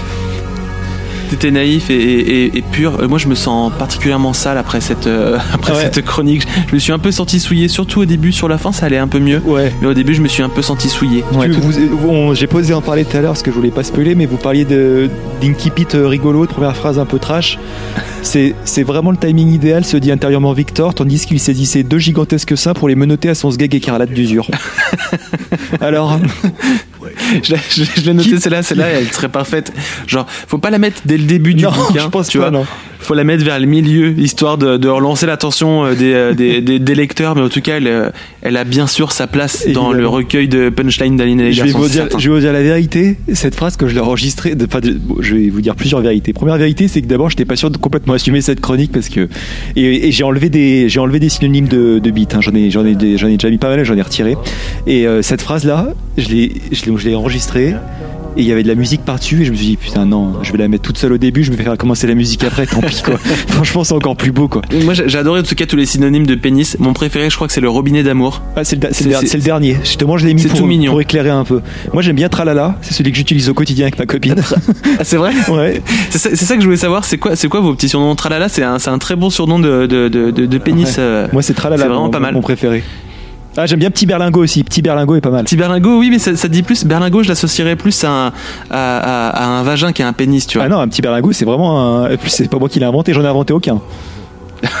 Ils, existent tous, Popol, je, je les ai notés Sgeg, Bit, Party, Tralala, Chibre, Popol, Grosse Veine Enflée, Petit Berlingot, Grosse Pine, Gros Bidet d'Amour. Et j'ai pas réussi à placer euh, Pistolet à eau chaude et Cigare à moustache. Bistouquette, Quille, euh, Poireau, Biroute, tout ça j'ai pas, pas réussi à placer. Enfin, je les ai- je- certains j'avais placés, puis je les ai retirés après parce que ça faisait Quelle vraiment tristesse. le mec qui s'est forcé à en mettre plein. Donc, genre toutes les. Parce que là, il y en a quand même une dizaine euh, dans une chronique qui doit durer 9 minutes. Ça va quoi, c'est bon quoi. Sinon, sinon dans, dans le, sur, la, sur la chronique, moi j'y ai vu beaucoup de euh, Wonderful de Sabrina Calvo. Mais, tout à fait. Je l'avais précisé dans mes petits start, starters. Wonderful Ouais. Sabrina Calvo qui, qui, qui est elle-même inspirée d'un autre roman, mais dont j'ai oublié le titre. Et euh, l'histoire, euh, pour être rapide, Wonderful, donc c'est sorti il y a peut-être 20 ans déjà, hein, même aussi peut-être 20 ans, non peut-être pas 20 Ça ans. fait un petit bout de temps. en 15 tout cas, ans, ouais. 15 ans on va dire, Euh, et qui est l'histoire de, ça se passe à Londres, euh, époque present time hein, comme on dit, et c'est la fin du monde. Il y a la lune qui est en train de se casser la gueule sur la Terre, et sans qu'on sache trop pourquoi. Alors moi je l'explique plus, mais lui, euh, elle, pardon, ne l'explique peu. Euh, en gros, les gens se commencent à vivre un peu sous- en communauté. Alors t'as les gens qui vivent sous terre, t'as les gens qui vivent à l'é- à l'époque victorienne, euh, t'as les gens qui, euh, voilà, qui, qui font un peu tous leurs trucs, et puis il y a surtout un bal gigantesque qui est une sorte de marathon de danse qui, qui, qui va se lancer pour finir le, justement le jour où la lune va s'effondrer, va s'effondrer complètement sur la Terre. Et donc je me suis Que t'as transformé en orgie gigantesque. alors, qui, qui appartient à une communauté spécifique. l'orgie. parce que chaque euh, chaque communauté, c'est ce que je sous-entends, enfin j'explique à des moments. Chaque communauté va, euh, il y a les baigneurs qui vont faire un grand grand bain gigantesque. euh, Il y a les, voilà, il y a chaque, chaque communauté a son truc. J'avais aussi rajouté des communautés au début, puis je les ai retirées parce que ça ça alourdissait beaucoup le texte, je trouve. Mais l'idée, c'est que chaque communauté a son truc pour la fin du monde, quoi, pour le DD. Moi, j'ai- j'aime beaucoup les baigneurs. J'ai très bien noté la, la, la petite pique avec les sunshine. Non mais de hein, toute façon, tu es ma première inspiration parce que genre, genre j'ouvre, j'ouvre par la première communauté qui est les baigneurs et je finis par les Sunshine qui sont les, mecs qui sont fans de Super Mario Sunshine. Et toi qui est quand même le triton de Saint-Ouen et qui est à la fois Nintendo sexuel, franchement quel, quel bel hommage t'es rendu quoi. Sincèrement, je je saurais pas euh, je saurais pas quel choix faire euh, pendant la fin du monde. J'aime bien quand même les cousins. J'aime bien l'idée de faire euh, de finir la vie avec que des trucs euh, de cousins, tu vois, à la pèche, euh, finir des bons trou- vous repas. trouvez pas à vous trouvez pas qu'on fait vraiment des trucs de cousins avec des cousins Enfin, je, je trouve qu'il y a, c'est un vrai truc, c'est une vraie catégorie. Enfin, en tout cas, moi Non, perso, vrai, je trouve qu'il y y a un truc de. Puis ouais, avec, avec nos cousins, on est avec nos cousins, on fait des trucs de cousins, c'est pas pareil quoi. C'est vrai. C'est vrai. Vous, vous savez de quelle communauté, vous? Sur- Pour la fin du monde Euh, Bonne question. Moi, je. Moi, j'ai pas de cousin. Mais, c'est pas pas grave. Tu, cousin. tu fais, tu fais, tu peux aller faire des, des trucs de cousins avec d'autres gens si t'as pas de cousins. Oui, mais du coup, j'ai aucune, j'ai aucune nostalgie à ça, donc euh, je- ça m'ennuierait de perdre la fin du monde, euh, de perdre le temps avant la fin du monde avec ça, quoi. Bah alors tu ferais quoi du coup toi Vic? Euh, je pense que je couperais des tas de bois. Bah c'est un truc de cousin ça, excuse-moi. Ah, non, Claire, non. C'est tellement un truc de cousin. Ah bah ah oui, non, mais dans ce cas-là, ok, tout, ah mais tout, tout, tout peut être. Enfin, il y a beaucoup de choses qui peuvent être rentrées là-dedans. Alors, je sais pas si on fait des tas de bois avec ses cousins quand même. Ah, c'est quand même. Ah, relativement si, quand même. cousin. Mais après, on peut, tu pourrais être un, un Ingalls. Ça serait la- ta communauté, ta communauté, ça serait les Ingalls. Ouais, moi, je fais des tas de bois avec ma nana. C'est bien, c'est bien plus sympa. Euh, mais euh, moi, j'avais une petite. Je me suis noté aussi quelques petits trucs. J'ai pas encore euh, eu le temps de rentrer dans mes notes. Je m'étais noté pseudo fécondé. C'est une éjaculation faciale. On est d'accord? Absolument. D'accord. Ok. Donc ça, c'était ma première question. Merci de révéler tous mes, toutes mes petites Ça, ficelles pour pas dire les, les mots sales. En- ensuite, je me suis dit, on a, on, a, on, a, on a plusieurs fois traité la fin du monde dans euh, Alien et les garçons, mais j'aime beaucoup celle-ci, qui est très joviale, je trouve, et très sympathique euh, à travers toutes ces communautés. Et la communauté finalement priapiste, en fait, il y en a déjà eu plein. Euh, y a, y a... D'ailleurs, ce serait la vraie fin du monde. Il y aurait, à mon avis, beaucoup plus que 400 euh, priapistes euh, en réalité. À un moment, dans, Mm, dans, ton, dans ton programme télé, tu dis qu'il y en a 400 qui vont faire ça. À mon avis, c'est la fin du monde. Tu vas plus taper. À mon avis, c'est quasi le truc euh, principal, je pense. Enfin, il y, y en aurait beaucoup. Enfin, là, il y a Bah, l'idée en plus de l'orgasme. Il faut imaginer etc. que voilà, que, que- en fait, ils ont, euh, il peut y avoir des entre guillemets des communautés ou des sectes un peu, un peu proches, peu mais qui sont pas. D'ailleurs, ouais. j'évoque à un moment donné les sapio-onanistes qui ont rejoint les priapistes en fait. Euh, Oui, c'est ça, ça, ça a fusionné, c'est les, petits courants, mais disons que le gros courant du cul avant la fin du monde, Ouais, il y a ouais. des sectes, ils arrivent à le faire ce, exactement le même principe sans, sans fin du monde. Il y a même des gens, ils arrivent à le faire sans secte, ils arrivent à faire ce, ce système. Donc là, avec une secte plus une fin du monde, à mon avis, t'en as quand même plus que, t'en as quand même plus que 400, quoi. Il y a même des gens qui payent pour faire ça, Bah. D'ailleurs, il y en a plus que ça. Ils sont rejoints par plein de nouveaux. euh, Les médias euh, leur offrent une couverture importante et à la fin, ils sont plus. Je sais plus combien ils sont à la fin, mais ils sont 1000, Mais- euh, 1200, je sais plus combien. Mais oui, toi, ce que tu dirais, c'est qu'ils seraient des millions en fait. Ah mais des mi- moi à mon avis même des milliards et je me Après, dis les- mais j'irais même au-delà je dirais même qu'il y en a il y en a déjà eu plein alors pas forcément exactement la même euh, doctrine euh, que celle que tu as décrite avec l'orgasme synchronisé juste avant l'impact etc mais il y en a eu plein des euh, des priapistes, de, de tes priapistes, je parle, euh, dans l'histoire. C'est juste que au moment où ils s'étaient Ouais. dit bon, c'est la fin du monde, on va baiser. euh, le moment de la fin du monde arrive et en fait c'est pas la fin du monde. Ils ont juste fait ah bah non, c'est pas la fin du monde. Bon bah c'est pas grave, c'était cool quand même, tu vois. Alors après Mais- les priapismes c'est particulier parce que genre dans leur doctrine euh, ils doivent quand même euh, faire l'amour constamment. Il y a des gens, je veux dire il y a des jouisseurs pour sûr dans, dans, dans, dans l'univers dont- que je décris. Il y a plein de gens certainement qui s'amuseraient à beaucoup faire l'amour, à tout ça. Eux c'est quasiment euh, ils se font mal. D'ailleurs plusieurs à plusieurs moments me- je décris notre euh, personnage Victor qui doit se masser la bite parce que ça va pas quoi. C'est un peu Ouais. des acharnés quoi tu vois. Mais je, je, je pense dans l'histoire des sectes, c'est assez courant. Enfin, c'est mais c'est possible, rien, c'est possible. mais euh, C'est de, possible. de allez, tu faut baiser maintenant. Si vous faites Et- partie d'une secte dites-nous. Voilà, c'est ça, appel à témoin. mais en tout cas, j'ai beaucoup, aimé ta fin du monde et effectivement noté que Florian était Ouais. un sunshine. Justement, euh, je en fait, je, me l'avais noté en phrase pour euh, décrire mon, mon- mon- mon- ma chronique en début de l'épisode, mais je l'ai pas dit. Moi, je trouvais ça aussi marrant de faire un, euh, une chronique, enfin euh, une fin du monde déjà joyeuse où on se dit ok cool c'est la fin parce qu'en fait ça, ça peut aussi être pris comme ça alors évidemment c'est terrible mais ça peut être pris genre on s'en fout en fait on a sept mois euh, on fait ce qu'on veut c'est trop bien quoi on a je souhaite on va mourir mais on a sept mois pour faire vraiment ce qu'on veut quoi on arrête Mais tout comme, comme tu dis, comme ton personnage le dit au tout début de la chronique, Exactement. 7 mois, c'est effectivement le timing parfait. 7 jours, c'est trop peu. C'est euh, c'est c'est comment dire c'est c'est la crise et tout le monde euh, tout le monde pète un câble etc et tout. 7 ans c'est beaucoup trop long c'est sûr exactement 7 mois c'est c'est juste ce qu'il faut et Ah, du sept- coup je, trouvais- c'est- je suis pas sûr que 7 ans ce soit trop long en vrai.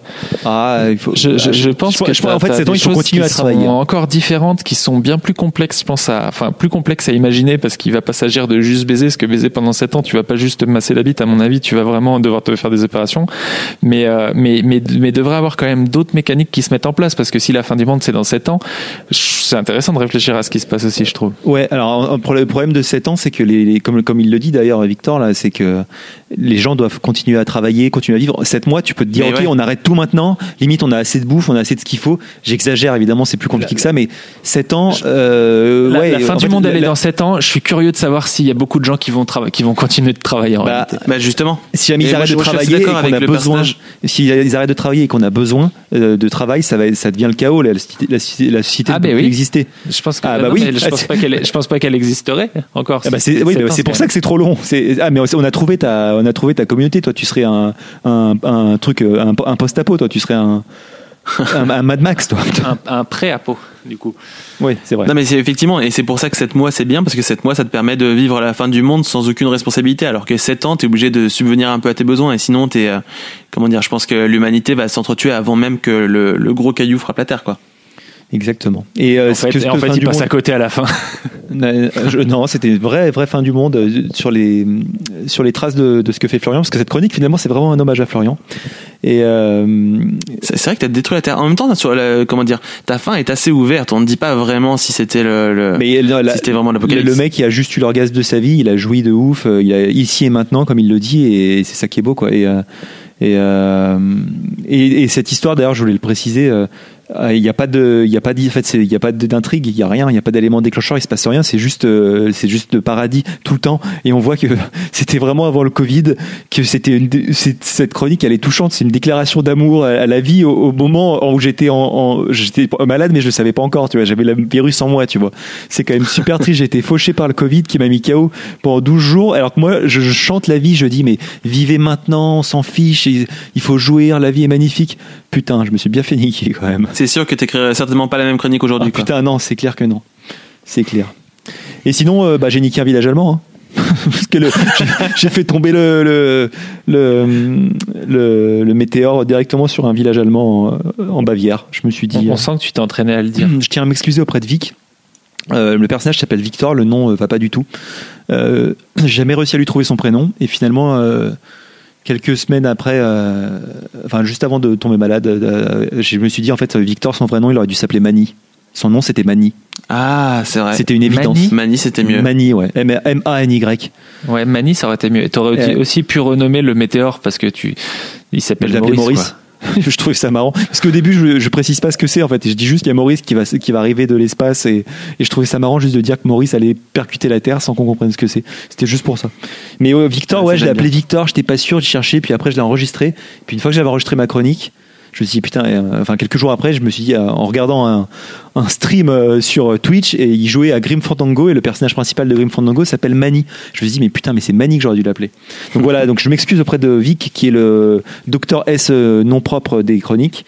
Et puis sinon juste un, dernier mot la, mu- la musique finale que j'ai mise je l'ai piqué euh, je l'ai piqué dans un film qui s'appelle Good Time que j'aime beaucoup euh, que j'adore même euh, et je sais que je crois Vic déteste mais euh, mais moi je Non, je quand connais même, euh, bah, c'est euh, c'est les frères euh, Safdie c'est les mecs qui ont fait aussi Uncut Gem que je Ah non, c'est semble. celui, celui-là que j'ai pas aimé. Ouais, bon, bon, toute façon, c'est un peu le même combat, mais bon, moi j'aime beaucoup et du coup, voilà, je voulais préciser que la musique venait.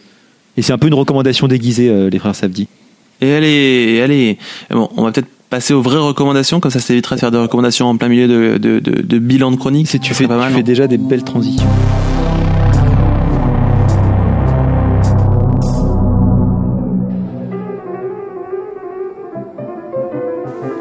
Et on va commencer le masque et la pipe. Le masque et la pipe, les recommandations d'Aline et les garçons. Recommandations qui n'ont jamais porté aussi bien leur nom, le masque et la pipe. Du coup, parce vrai. que le masque, car Thomas, tu as le Covid, en tout cas tu as eu le Covid, et la pipe, euh, parce que toutes ces chroniques tournaient autour euh, non pas de cet euh, objet manufacturé qui permet de fumer du tabac, mais de sexe et de, De robinet d'amour. de robinet d'amour. Il est temps désormais de passer à un rythme plus calme, de nous parler de recommandations, de ce qu'on a aimé ces derniers temps. Faire d'inspirer- une. On dirait que tu vas nous faire une, une, une, une, une relaxation comme vous avez fait Vic au premier confinement. Et puis Non, je t'imagine un peu tout. nu, dans un fauteuil en train de, en train de dire ça. Ça va bien avec le thème, je trouve. Et en train de fumer la pipe, nu dans un fauteuil et de parler comme ça. Non, au début, je voulais, euh, pour ne rien vous cacher, quand j'ai appris que je devais hoster cet épisode, je me suis dit, qu'est-ce que je pourrais faire pour, pour donner une, une- une couleur un peu particulière à cet épisode? Je me suis dit que j'allais passer tout l'épisode à, à hoster euh, de, de cette façon, comme une espèce de, de radio libre, euh, d'une émission de radio libre entre 2h du matin et 4h du matin. Mais euh, je ne vais le faire que sur le masque et la pipe. Et peut-être avez-vous des choses à nous recommander Peut-être pouvons-nous commencer par euh, Vic. Vic, es-tu là? Vic. D'autant que du coup j'ai été, euh, je me suis auto spoilé. Enfin, Thomas m'a spoilé dans, dans la chronique parce qu'effectivement ma recommandation c'est le jeu auquel je joue en ce moment qui est donc Hades. Euh, vous en avez forcément tous les deux entendu parler, ça je le sais, mais aussi euh, de nombreux auditeurs. Pour résumer rapidement, c'est un roguelike donc d'un studio qui s'appelle Super Giant Games qui vient de sortir euh, en 2020, même s'il a été un an disponible en, ear- en early access. Autant dire que du coup les testeurs et les équipes du studio ont bien bossé parce que c'est très chouette. Euh, c'est un jeu euh, dans lequel c'est un jeu qui va explorer un peu la mythologie. On incarne Zagreus qui est le fils d'Hadès, qui est donc euh, le prince des enfers et son but c'est de s'échapper de différentes euh, strates d'enfer. Donc euh, voilà. Et ensuite, euh, bah c'est c'est c'est des c'est l'idée, c'est un roguelike. Hein, donc comme euh, tout roguelike, euh, l'idée va être de mourir souvent pour euh, recommencer souvent de manière où on est un petit peu plus balèze à chaque fois et nous permettre d'aller de plus en plus loin dans dans ces différents niveaux qui sont générés tous procéduralement. Mais voilà, c'est le jeu auquel je joue euh, en ce moment. C'est un jeu très chouette euh, et que je recommande du coup euh, à tous les auditeurs. C'est disponible sur Switch, euh, sur PC ou sur Mac. Je pense que tu peux, préciser que c'est aussi c'est assez action pour, euh, pour un roguelike. C'est, enfin, pas du tout euh, euh, Darkest Dungeon ou c'est pas du tout euh, Slay the Spire. C'est-à-dire que c'est, tu, y a, t'as, du, t'as un dodge dedans, je crois, n'est-ce pas?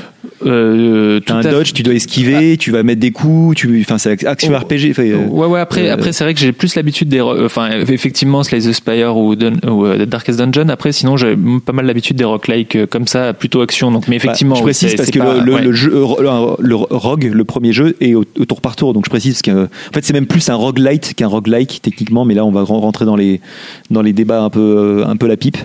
Mais euh, mais oui, c'est euh, c'est un jeu euh, très action quand même, très orienté action quoi. Ouais, ouais, tout à fait. tout Et avec une méta une méta progression très importante. C'est-à-dire que euh, il faut vraiment euh, perdre perdre beaucoup pour pouvoir avancer quoi. Tu- tu- du coup, tu, tu l'as, tu l'as téléchargé? T'as testé? Ah ouais, mais j'y ai pas joué beaucoup parce que moi je l'avais, je l'ai joué un peu avant d'avoir le Covid. Ah, Pendant le Covid, j'ai pas pu du tout jouer à aucun jeu vidéo et j'y ai rejoué en- un peu après, donc j'ai très très peu joué parce que dans le sens où j'ai atteint le deuxième boss, euh, je crois, je crois que j'ai vraiment peu, peu joué. Et je trouve que la méta progression est très très et euh, c'est jamais vu un roguelike avec une méta progression aussi importante. C'est ce que j'appelle méta progression, c'est la progression de ta partie derrière les parties une fois que t'as parce que donc c'est un roguelike, tu recommences tout le temps, tu fais que mourir, tu recommences à zéro, mais tu vas débloquer des petits euh, bonus et des, des aides qui vont te permettre euh, euh, que, le, le- que ton prochain run, run se passe mieux en fait. Et la métaprogression, et jamais vu un roguelike avec une métaprogression aussi importante. Mais surtout, surtout euh, au- au-delà, au-delà de, de, de, de, ce mot un peu scientifique et tout, c'est en gros, c'est la mécanique qui te permet de pas te faire chier quand tu meurs, quoi. Et moi, c'est un peu le problème que, que, que j'avais avec pas mal de roguelikes euh, de- que vous avez cités, notamment avec euh, Mhm. Darkest Dungeon, avec euh, Slay the Spire, etc. Et tout. Ça, moi, j'ai du mal à, à, à passer le cap de euh, de rejouer une fois que je suis Ouais, mort ouais. parce que ça casse les couilles en fait de recommencer le jeu à chaque fois et tout au bout d'un moment ça ça ça ça, ça me fait ça chier quoi. casse, ça te brise. Et, euh, et po- potentiellement, et j'ai lu des articles et, de ce que j'ai pu entendre, notamment avec euh, Vic et un, un autre pote aussi qui, qui joue énormément en ce moment, j'ai l'impression justement que c'est pas chiant de recommencer parce que, comme tu dis, Thomas, la métaprogression est vraiment axée euh, sur, euh, sur, euh, enfin, est vraiment Après, très c'est- puissante. après, après, ça Moi, je suis reste pas, un, je, suis- je suis pas roguelike tout, de je chez roguelike tout qui est à fait très d'accord avec ça, hein. moi, bah, euh, ayant joué pour le coup au 2 et aimant vraiment beaucoup aussi Darkest Dungeon. euh, pour le coup, ce que tu appelles le métaprogression Thomas, je la trouve encore plus développée dans Darkest Dungeon où vraiment, pour le coup, tu vas faire évoluer une galerie de personnages euh, assez énorme. Tu vas pouvoir euh, jouer sur plein plein de critères aussi euh, entre les tours finalement, entre les différents runs. Donc pour moi, la, ce que tu appelles métaprogression, elle est aussi voire plus développée dans euh, Darkest Dungeon. Par contre, euh, au-delà de cette métaprogression et du fait que tu vas vraiment faire évoluer tes différentes euh, caractéristiques et, euh, et, toutes ces choses-là et faire que ton personnage va être plus fort à chaque run, ce qui est, ce qui est surtout généreux avec ce jeu et la différence par rapport à Darkest Dungeon qui peut avoir un côté répétitif. Pour éviter en fait le côté répétitif, c'est pas tant quand t'es mort et c'est pas tant pour t'occuper quand t'es mort, c'est plus en fait le côté généreux du jeu où en fait chaque run, en gros pour t'expliquer Florent très rapidement, mais donc ton but est de sortir des enfers. Tu vas passer par quatre mondes, donc euh, avec à chaque fois, à chaque fois à la fin euh, un boss différent. Et en fait, pour y arriver, euh, donc ça va être généré, euh, comme je dirais, comme je le disais euh, procéduralement, euh, les différentes salles en fait de- de- des différents niveaux. Mais surtout, tu vas avoir le choix entre six armes. Et ces six armes, en fait, à chaque run, tu vas les équiper avec des bienfaits de différents dieux, qui sont un petit peu les dieux que j'ai évoqués pour le coup dans ma chronique. Tu vas pouvoir choisir Zeus, Artemis, Poséidon, enfin différents dieux qui Priap, ont. non, il y a- a- a pas non, y a- y y a pas le dieu de la non. Mais en fait, et ces, euh, ces, dieux-là ont chacun, il y en a huit en tout, je crois, qui sont mixés en fait avec six armes. Et déjà, tu peux, rien que tu pourrais faire 8 fois 6 et avoir vraiment 8 fois 6 façons de jouer qui sont complètement différentes parce que chaque arme en fonction, euh, euh, elle fonctionne avec chaque dieu différemment. Et ça va plus, plus loin que ça, parce qu'en fait, tu peux après mixer, mettre plusieurs dieux dans une arme, etc., etc. Et en fait, ça fait que au-delà de ta méta-progression, Thomas, au-delà de ça, le jeu va être très différent à chaque run par rapport à la générosité du jeu, mais en run, pas vraiment entre Oui, les deux. c'est- en fonction Et- des builds que tu vas faire, ça va être très les- différent. ouais. Ouais, les, voilà, c'est ça. Mais c'est le, côté un peu répétitif Ouais. qui va vraiment être, Moi- contrairement moi- moi, à d'autres roguelikes, qui va être plus cassé que, que ce que tu disais Moi- avec l'évolution du personnage. Je dis juste, et pour Florian, hein, après Florian, tu peux l'essayer, c'est un bon jeu et tout. euh, moi, je trouve que pour un, un roguelike, il est malgré tout particulièrement euh, redondant. C'est-à-dire que mais, euh, il, y a, il y a- il a des tonnes de qualités. Il y a des gens qui disent c'est le jeu de la Destiny. Il y a vraiment des gens qui adorent, hein, vraiment. Je trouve et qu'il est très bien. Il est très beau. Si on l'a pas parlé, pas parlé de ça, mais il est très beau comme jeu en plus. Mais euh, l'idée des, des builds, des super malins, tu peux tu peux euh, te démerder pour avoir les, les, les pouvoirs que tu veux avec certains objets qui, qui, qui, qui invoquent les dieux, etc. Bon, peu importe. C'est très très bien. Mais moi, je trouve qu'il est particulièrement redond- redondant, même pour un roguelike. C'est c'est mon avis. Mais C'est dire pour que dire. les- Ouais, ouais, mais il y a une redondance, ça c'est sûr. ouais, ça, c'est sûr. c'est euh, donc tu- donc Florian, je pense que toi tu détesterais. Ouais, mais c'est, je crois Mais- que c'est pas mon genre de jeu, euh, mais, mais, mais c'est pas grave. Mais de- de- dans tous les cas, je pense que euh, euh, je vais, je vais le télécharger ou je vais me l'acheter quand il sera euh, en promo ou ce genre de choses, parce que j'ai quand même l'impression, tout le monde en parle en ce moment, et j'ai l'impression de passer à côté de quelque chose. Donc même si c'est pas forcément le genre de jeu que je vais poncer, que je vais, euh, que je vais vraiment, euh, auquel je vais vraiment jouer des heures et des heures, je pense que je, je vais forcément mettre la main dessus à un moment donné. C'est sûr. Et, et- et- et dernière petite chose aussi, c'est pas pour te convaincre, parce que de toute façon, il faudra que tu testes, mais ce, ce studio, en fait, avait sorti euh, trois jeux auparavant, donc là on est en 2020, ils en ont sorti en, depuis 2011, ils ont fait 2011, 2014, 2017.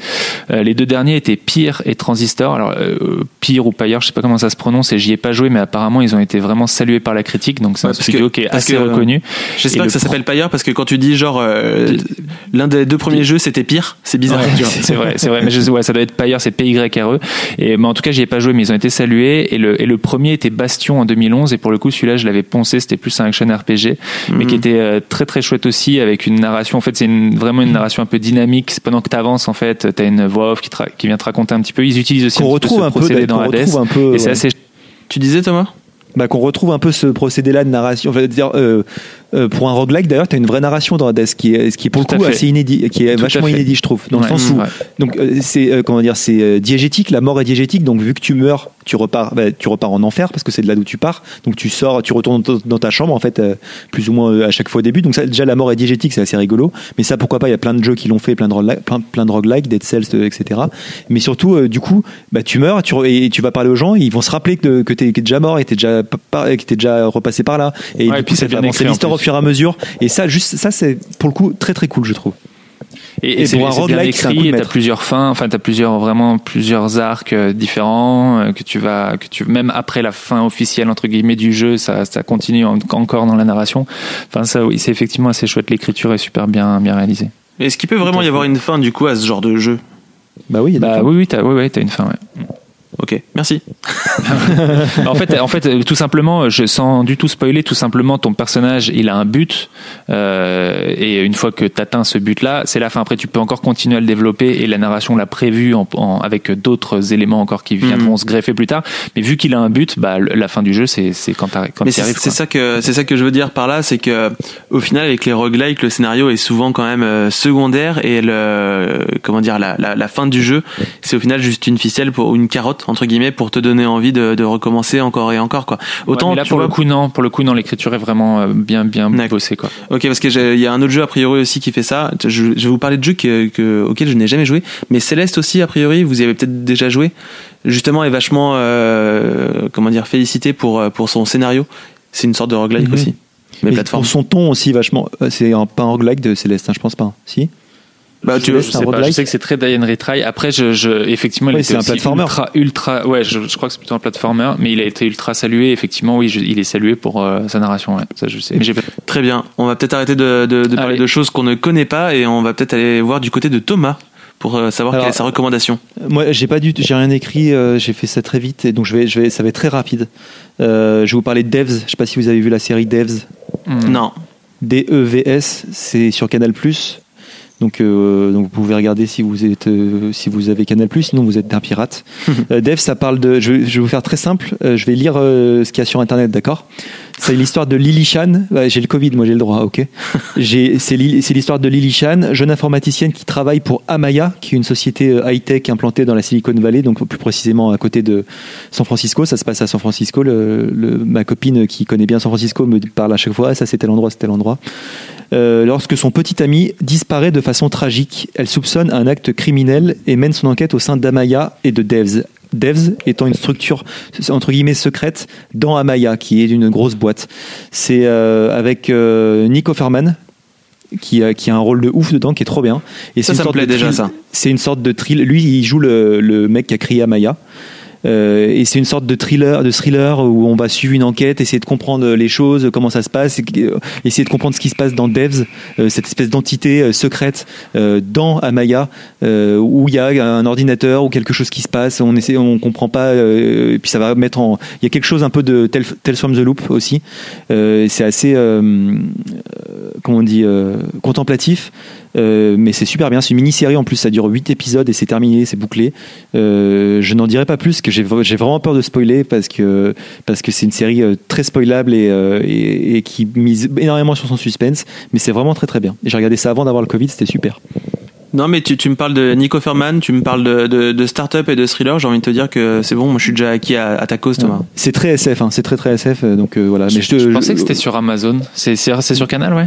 c'est sur Canal, ouais. Parce Euh, que j'a- j'avais vu le, le, le réal de cette série, c'était le même réal que, qui avait fait Ex Machina, qui est un Tout film que j'avais vraiment j'aurais pu vachement le aimé. préciser, c'est s'appelle Alex Garland. Alex Ouais. Garland, ouais, j'aurais pu Après- le préciser. Après, il a fait Annihilation, euh, qui a moins convaincu le public. Bon, je l'avais regardé euh, tout de même. Et, et bon, c'était c'était assez chouette. Mais rien que pour Ex Machina, ouais, ça j'avais bien eu envie de la regarder. Bah, du coup, tu confirmes. Je vais Ouais, regarder on, me- on me l'avait recommandé aussi. et franchement, euh, je suis tombé dedans très très fort. C'est ça vaut le coup. hein. Je, je recommande. Et puis les gens qui aiment la SF, je pense, c'est- il y en a quand même pas. Je trouve qu'on n'a pas tant de séries SF euh, intéressantes et bien faites et intelligentes et tout ça. Et je trouve que celle-ci fait ouais. partie du lot. Et puis tu te fais. Puis c'est- et pourtant c'est pas un télo quoi. Tu te fais pas chier quoi. C'est En tout cas, autre que justement les, les poncifs de la SF avec euh, les, les gros extraterrestres et tout ça, quoi. Ouais, ouais, c'est ça. Je, je tape sur du coup là je, je regardais en même temps sur Wikipédia le mec c'est aussi en- juste rien comme ça le scénariste de euh, La plage de 28 jours plus tard et de Sunshine et D'accord, après il a, avec, il a- il a euh, aussi écrit Danny Never. Let Me Go et Dread enfin le mec bon il a un petit il a un bon il a un bon Il a un CV. bon CV, ouais. Mais le, le, le scénario est vraiment particulièrement cool. hein. C'est euh, c'est très cool. Ok. Voilà. Et puis, en plus- en plus de ça, les personnages, enfin, le- les personnages sont un peu, je trouve, euh, ils sont un peu, euh, pas, ils sont loin, pas, comment dire, ils sont loin d'être clichés quoi. Dans le, notre héros principal, c'est une femme euh, qui est asiatique, avec les cheveux courts. euh, Enfin, c'est c'est bête, mais c'est pas des, des typologies, des typologies de gens qu'on voit beaucoup. Hmm. Euh, Il y a même, il y a même un- une actrice qui joue un adolescent de 17 ans. Enfin, c'est des choses qui sont intéressantes, je trouve. euh, voilà, je, je recommande. Intéressant. Bah, je sais ce que je vais regarder ce soir, en tout cas. Bah, formidable. Et Florian, tu voulais nous faire une Ah, recommandation merci, toi merci de me lancer, Thomas. Je, pas savais pas, comment je devais me lancer tout seul. Euh, C'était C'est compliqué. difficile, hein, c'est Ah. difficile. hein. Non, moi je vais, je vais vous parler, je vais vous parler d'un, film qui est pas très bien noté, qui est pas mal noté, mais qui est pas très bien noté, qui est noté euh, 3 sur 5 sur Allociné, 7 sur 10 sur Sens Critique, et euh, en tout cas ce genre de note, qui s'appelle Dick Johnson is Dead. Donc sans faire exprès, je suis resté euh, dans, dans, dans, dans le thème avec un prénom euh, qui, qui se rapproche à, à mon thème, mais euh, ça n'a rien à voir. En fait, c'est un film documentaire de Kirsten Johnson, donc qui a le même nom que le personnage principal, car en fait c'est son père, donc le personnage de- du documentaire. Et son père, on se rend compte assez rapidement qu'il a Alzheimer.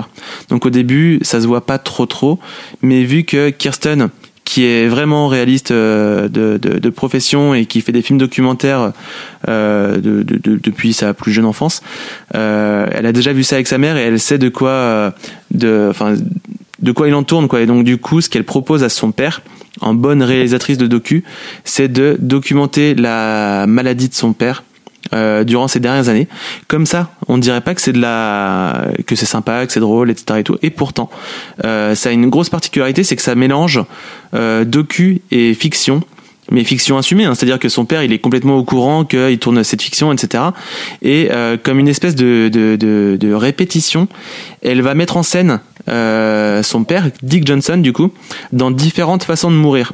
Une fois, ce sera par exemple une climatisation qui va lui tomber sur la tête euh, alors qu'il marche dans la rue, euh, ou bien il, marche tranquillement et là tout à coup il y a un, il y a un, il y a un, il y a un artisan qui se retourne avec une, euh, avec une une planche de bois sur l'épaule et qui avait un clou rouillé et qui perfore du coup directement l'artère de Dick Johnson euh, et le vide de son sang. Elle va même jusqu'à organiser ses, ses- les propres funérailles de Dick alors qu'il n'est pas encore mort. Donc c'est vraiment, euh, on suit vraiment l'histoire de Dick Johnson et sa maladie, mais entrecoupé comme ça de petites scènes de fiction. Comme Pourquoi, euh, pourquoi elle- pourquoi ils font ça en fait? Pourquoi elle fait ça? Parce qu'elle sait qu'il va bientôt mourir du coup C'est une sorte de- d'exutoire ou pourquoi ouais, c'est ça en fait. Et euh, pour euh, euh, vu qu'a priori les médecins lui ont donné lui ont donné euh, genre euh, une année ou deux années euh, encore à vivre et qu'ils ont déjà vécu ça avec sa mère et qu'elle euh, s'est toujours euh, elle s'en est toujours voulu en fait de pas avoir euh, filmé plus sa mère. Euh, avant qu'elle euh, qu'elle perde vraiment euh, euh, la, la, la mémoire et Ouais. qu'elle change complètement et qu'elle perde son identité du coup Euh, et du coup elle a proposé à son père de, de, de, de faire ce petit jeu entre guillemets pour pour euh, le rendre immortel entre guillemets quoi J'aime bien l'idée. Ça Et, a l'air trop bien. Ça a Ouais. l'air vraiment ultra bien. Tu m'as convaincu. Et En tout cas, c'est super cool. J'aime, beaucoup ça. Et c'est en plus de ça, je me- désolé, je, après tu pourrais réagir. Mais en plus de, de, de, de ces petites scènes un petit peu fiction, il y a encore d'autres scènes un peu plus euh, décalées euh, qui sont tournées en studio où on voit par exemple Dick arriver au paradis et danser avec Jésus et sa femme disparue. Ce genre de truc. En tout cas, c'est assez méta. Et euh, J'imagine que euh, tout ça est entrecoupé de, de scènes réelles où tu vois la maladie progresser, etc. J'ima- J'imagine. Bien sûr, mais en fait, c'est même pas, c'est même pas forcément entrecoupé. C'est que tout ça, comment dire, c'est euh, c'est c'est un documentaire sur le documentaire de la maladie. Tu vois, c'est complètement assumé. C'est pas euh, c'est pas euh, juste un docu-fiction. C'est elle dès le début qui dit je vais documenter mon père sur sa maladie et vous allez me voir en train de faire ce documentaire. Donc par exemple, quand je vous parle des des scènes tournées en studio, on voit aussi bien le rendu final que les backstage de de- d'elle en train de de tourner ce, cette scène là. Tu vois quoi.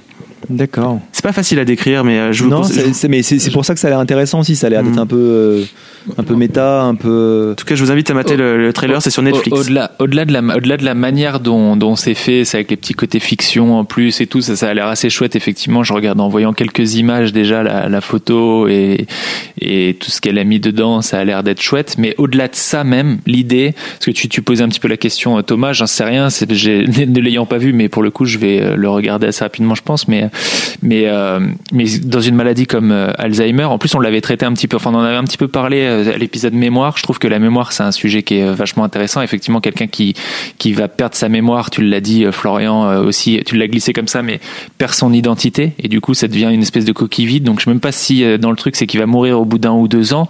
Mais quand on parle d'Alzheimer ne tuant pas, si ça se trouve, c'est juste que dans un ou deux ans, ce sera trop tard. Il aura complètement perdu toute Ouais. son identité. On pourra plus rien faire. Donc, c'est peut-être aussi la raison qui fait qu'elle fait ça. Euh, donc déjà le fait de traiter la mémoire comme ça, je trouve ça intéressant. Et j'avais lu aussi une- euh, dans un bouquin dont j'ai jamais vraiment retrouvé le titre. mais Pourtant j'avais cherché ou j'avais pu lire ça. Pareil, appel à témoin si ça dit quelque chose à quelqu'un dans, dans les gens qui nous écoutent. Mais euh, mais c'était pareil, c'était quel- c'était dans un roman pour le coup, et c'était quelqu'un dont le père avait euh, Alzheimer et euh, il ne se souvenait plus en fait de- du personnage du roman. Je crois que c'était une fille, le personnage du roman. Et en fait, à chaque fois qu'elle euh, qu'elle arrivait voir son père, vu qu'à chaque fois il disait mais t'es qui toi, qu'est-ce qu'il y a, et qu'elle lui disait toujours au début bah, je suis ta fille, papa. hein. Et puis au bout d'un moment, elle a eu l'idée de, de plutôt que de lui raconter la vérité, de lui mentir chaque jour. En fait, elle allait voir son père tous les jours qui disait bah t'es qui toi? Et elle lui racontait elle faisait et un jour c'était bah je suis ta fille et en fait euh, je viens te je viens te dire que tu viens de gagner un prix Nobel.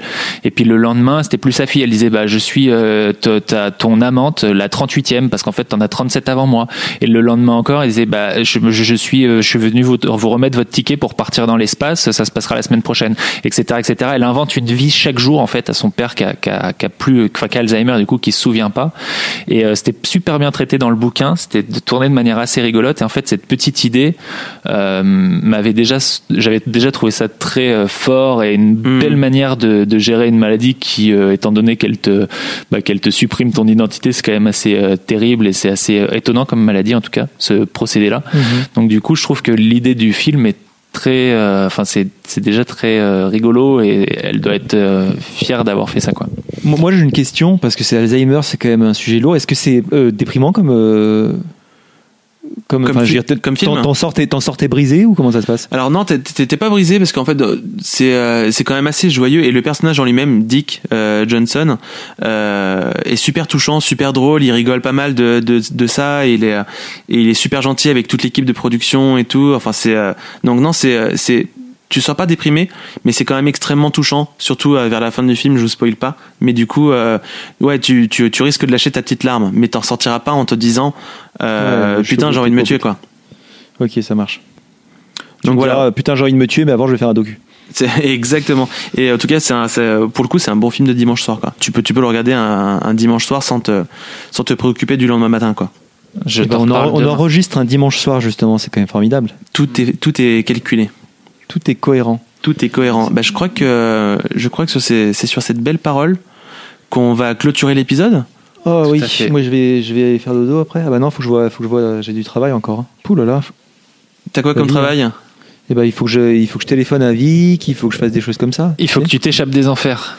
Il faut que je m'échappe. Non, non, ça du coup, j'ai pas la, j'ai pas, pas encore complètement la force de jouer. C'est. Joue, joue. Non, on verra, de- on verra demain. On verra demain. Je, je suis encore un peu faiblard, vous savez. Merci euh, Florian d'avoir, euh, d'avoir euh, partagé mon fardeau. Bah, merci beaucoup. C'est, pas c'est pas un travail facile. Hein. Bravo. Merci de, de faire ça d'habitude. Bah écoutez, il y a pas de problème. Et euh, par contre, On se met un peu de musique ou pas? Bah, on se met un peu de musique, on peut mettre la musique. De toute façon, c'est c'est pas moi qui vais la mettre, c'est euh, toi au montage ou Vic au montage, je sais pas C'est trop. en post, c'est en post prod. C'est pour ça que justement je le disais comme ça, ça fera moins bizarre pour les auditeurs quand ils vont entendre la Macarena. Et, et maintenant, Michel Sardou. Ah, Incroyable, tu me donnes du travail en plus là. par contre. Exactement. Et on revient sur la Macarena. Il faut quand même préciser avant de, avant de partir, euh, bien sûr qu'il faut nous liker sur les réseaux, il faut commenter, il faut proposer des thèmes, tout genre de choses. Mais cette fois-ci, quelque chose en plus. Exactement. Et c'est quoi, Vic? Il faut commander notre livre, il faut l'offrir à votre maman, il faut l'offrir à votre papa, il faut l'offrir à vos cousins, et faire en, en même temps qu'à l'empêcher ou faire des tas de bois. Il faut le lire aussi, ou alors vous l'achetez, vous ne le lisez pas, c'est pas grave, comme tout le monde, tout le monde achète des livres, mais ne les lise pas. Mais, euh, mais voilà, à l'heure où les librairies sont fermées, les, indépendants euh, comme nous, euh, euh, qui passons notre vie à vendre des livres, bah, on, souffre terriblement, donc soutenez-nous. Et on a fait exprès de ne pas le rendre disponible sur Amazon pour que vous puissiez l'acheter d'une manière totalement indépendante, faire marcher le commerce local, c'est-à-dire nous, et, et du coup de soutenir dans la rénovation du château et autres folies que Florian a prévu de faire avec tout l'argent qu'on aura gagné. Et en réalité, en réalité, on gagne très très peu d'argent. Je crois qu'on doit. Enfin, c'est terrible, Florian, quand tu nous as dit, c'est euh, franchement, euh, c'est fou. Je sais pas comment ils font les gens qui vendent des livres. Non mais c'est clair, et surtout j'ai remarqué que tu étais un sacré arnaqueur quand même Vic, parce que tu nous fais passer sur le même plan que les petits libraires, alors que non, nous c'est juste pour notre, pour notre gloire personnelle et pour notre, notre fortune Ouais. personnelle. Effectivement par contre on, Tout à fait. on, on gagne pas, on gagne pas, euh, enfin c'est pas avec ça qu'on va rénover le château, malheureusement, Non, on euh, se faire une rhinoplastie. Précise bien, ouais, on fait ça aussi surtout pour vous si ça vous dit. euh, voilà, nous, nous, on, va, on va à la fin, si on a, si on a fait, si on a fait 100 balles de bénéf, on est content, honnêtement. Et je pense qu'on les fera pas. C'est vraiment, on fait pas ça pour l'argent, on fait ça aussi pour, pour que l'objet existe. Nous, ce qui nous fait plaisir, c'est que vous l'ayez chez vous et que ça, vous soyez content parce que là, on le fait une fois et on le refera pas le truc. Quoi. Ouais, si on, si on le, si on le refait, putain. euh, euh, je pense que c'est avec un éditeur qu'on le refera plus, travail. C'est clair. Donc voilà, si c'est vraiment euh, histoire que l'objet existe, c'est pour faire plaisir à tout le monde, c'est pas du tout une question d'argent. C'est pour ça qu'on le relance. Voilà. Exactement. Et vive l'amour, n'oubliez pas de, de jouer ici et maintenant. Exactement, avant d'avoir le Covid, comme Thomas. bah merci beaucoup, on se dit au revoir, on dit au revoir aux auditeurs, on fait des bisous. Allez, bisous les auditeurs. Bisous, bisous les auditeurs. Et merci, et achetez de bouquins, surtout. Achetez plein de bouquins. Achetez-en 5, 6, je sais pas, 12, 10. Mais achetez, achetez-en plein. Merci. merci.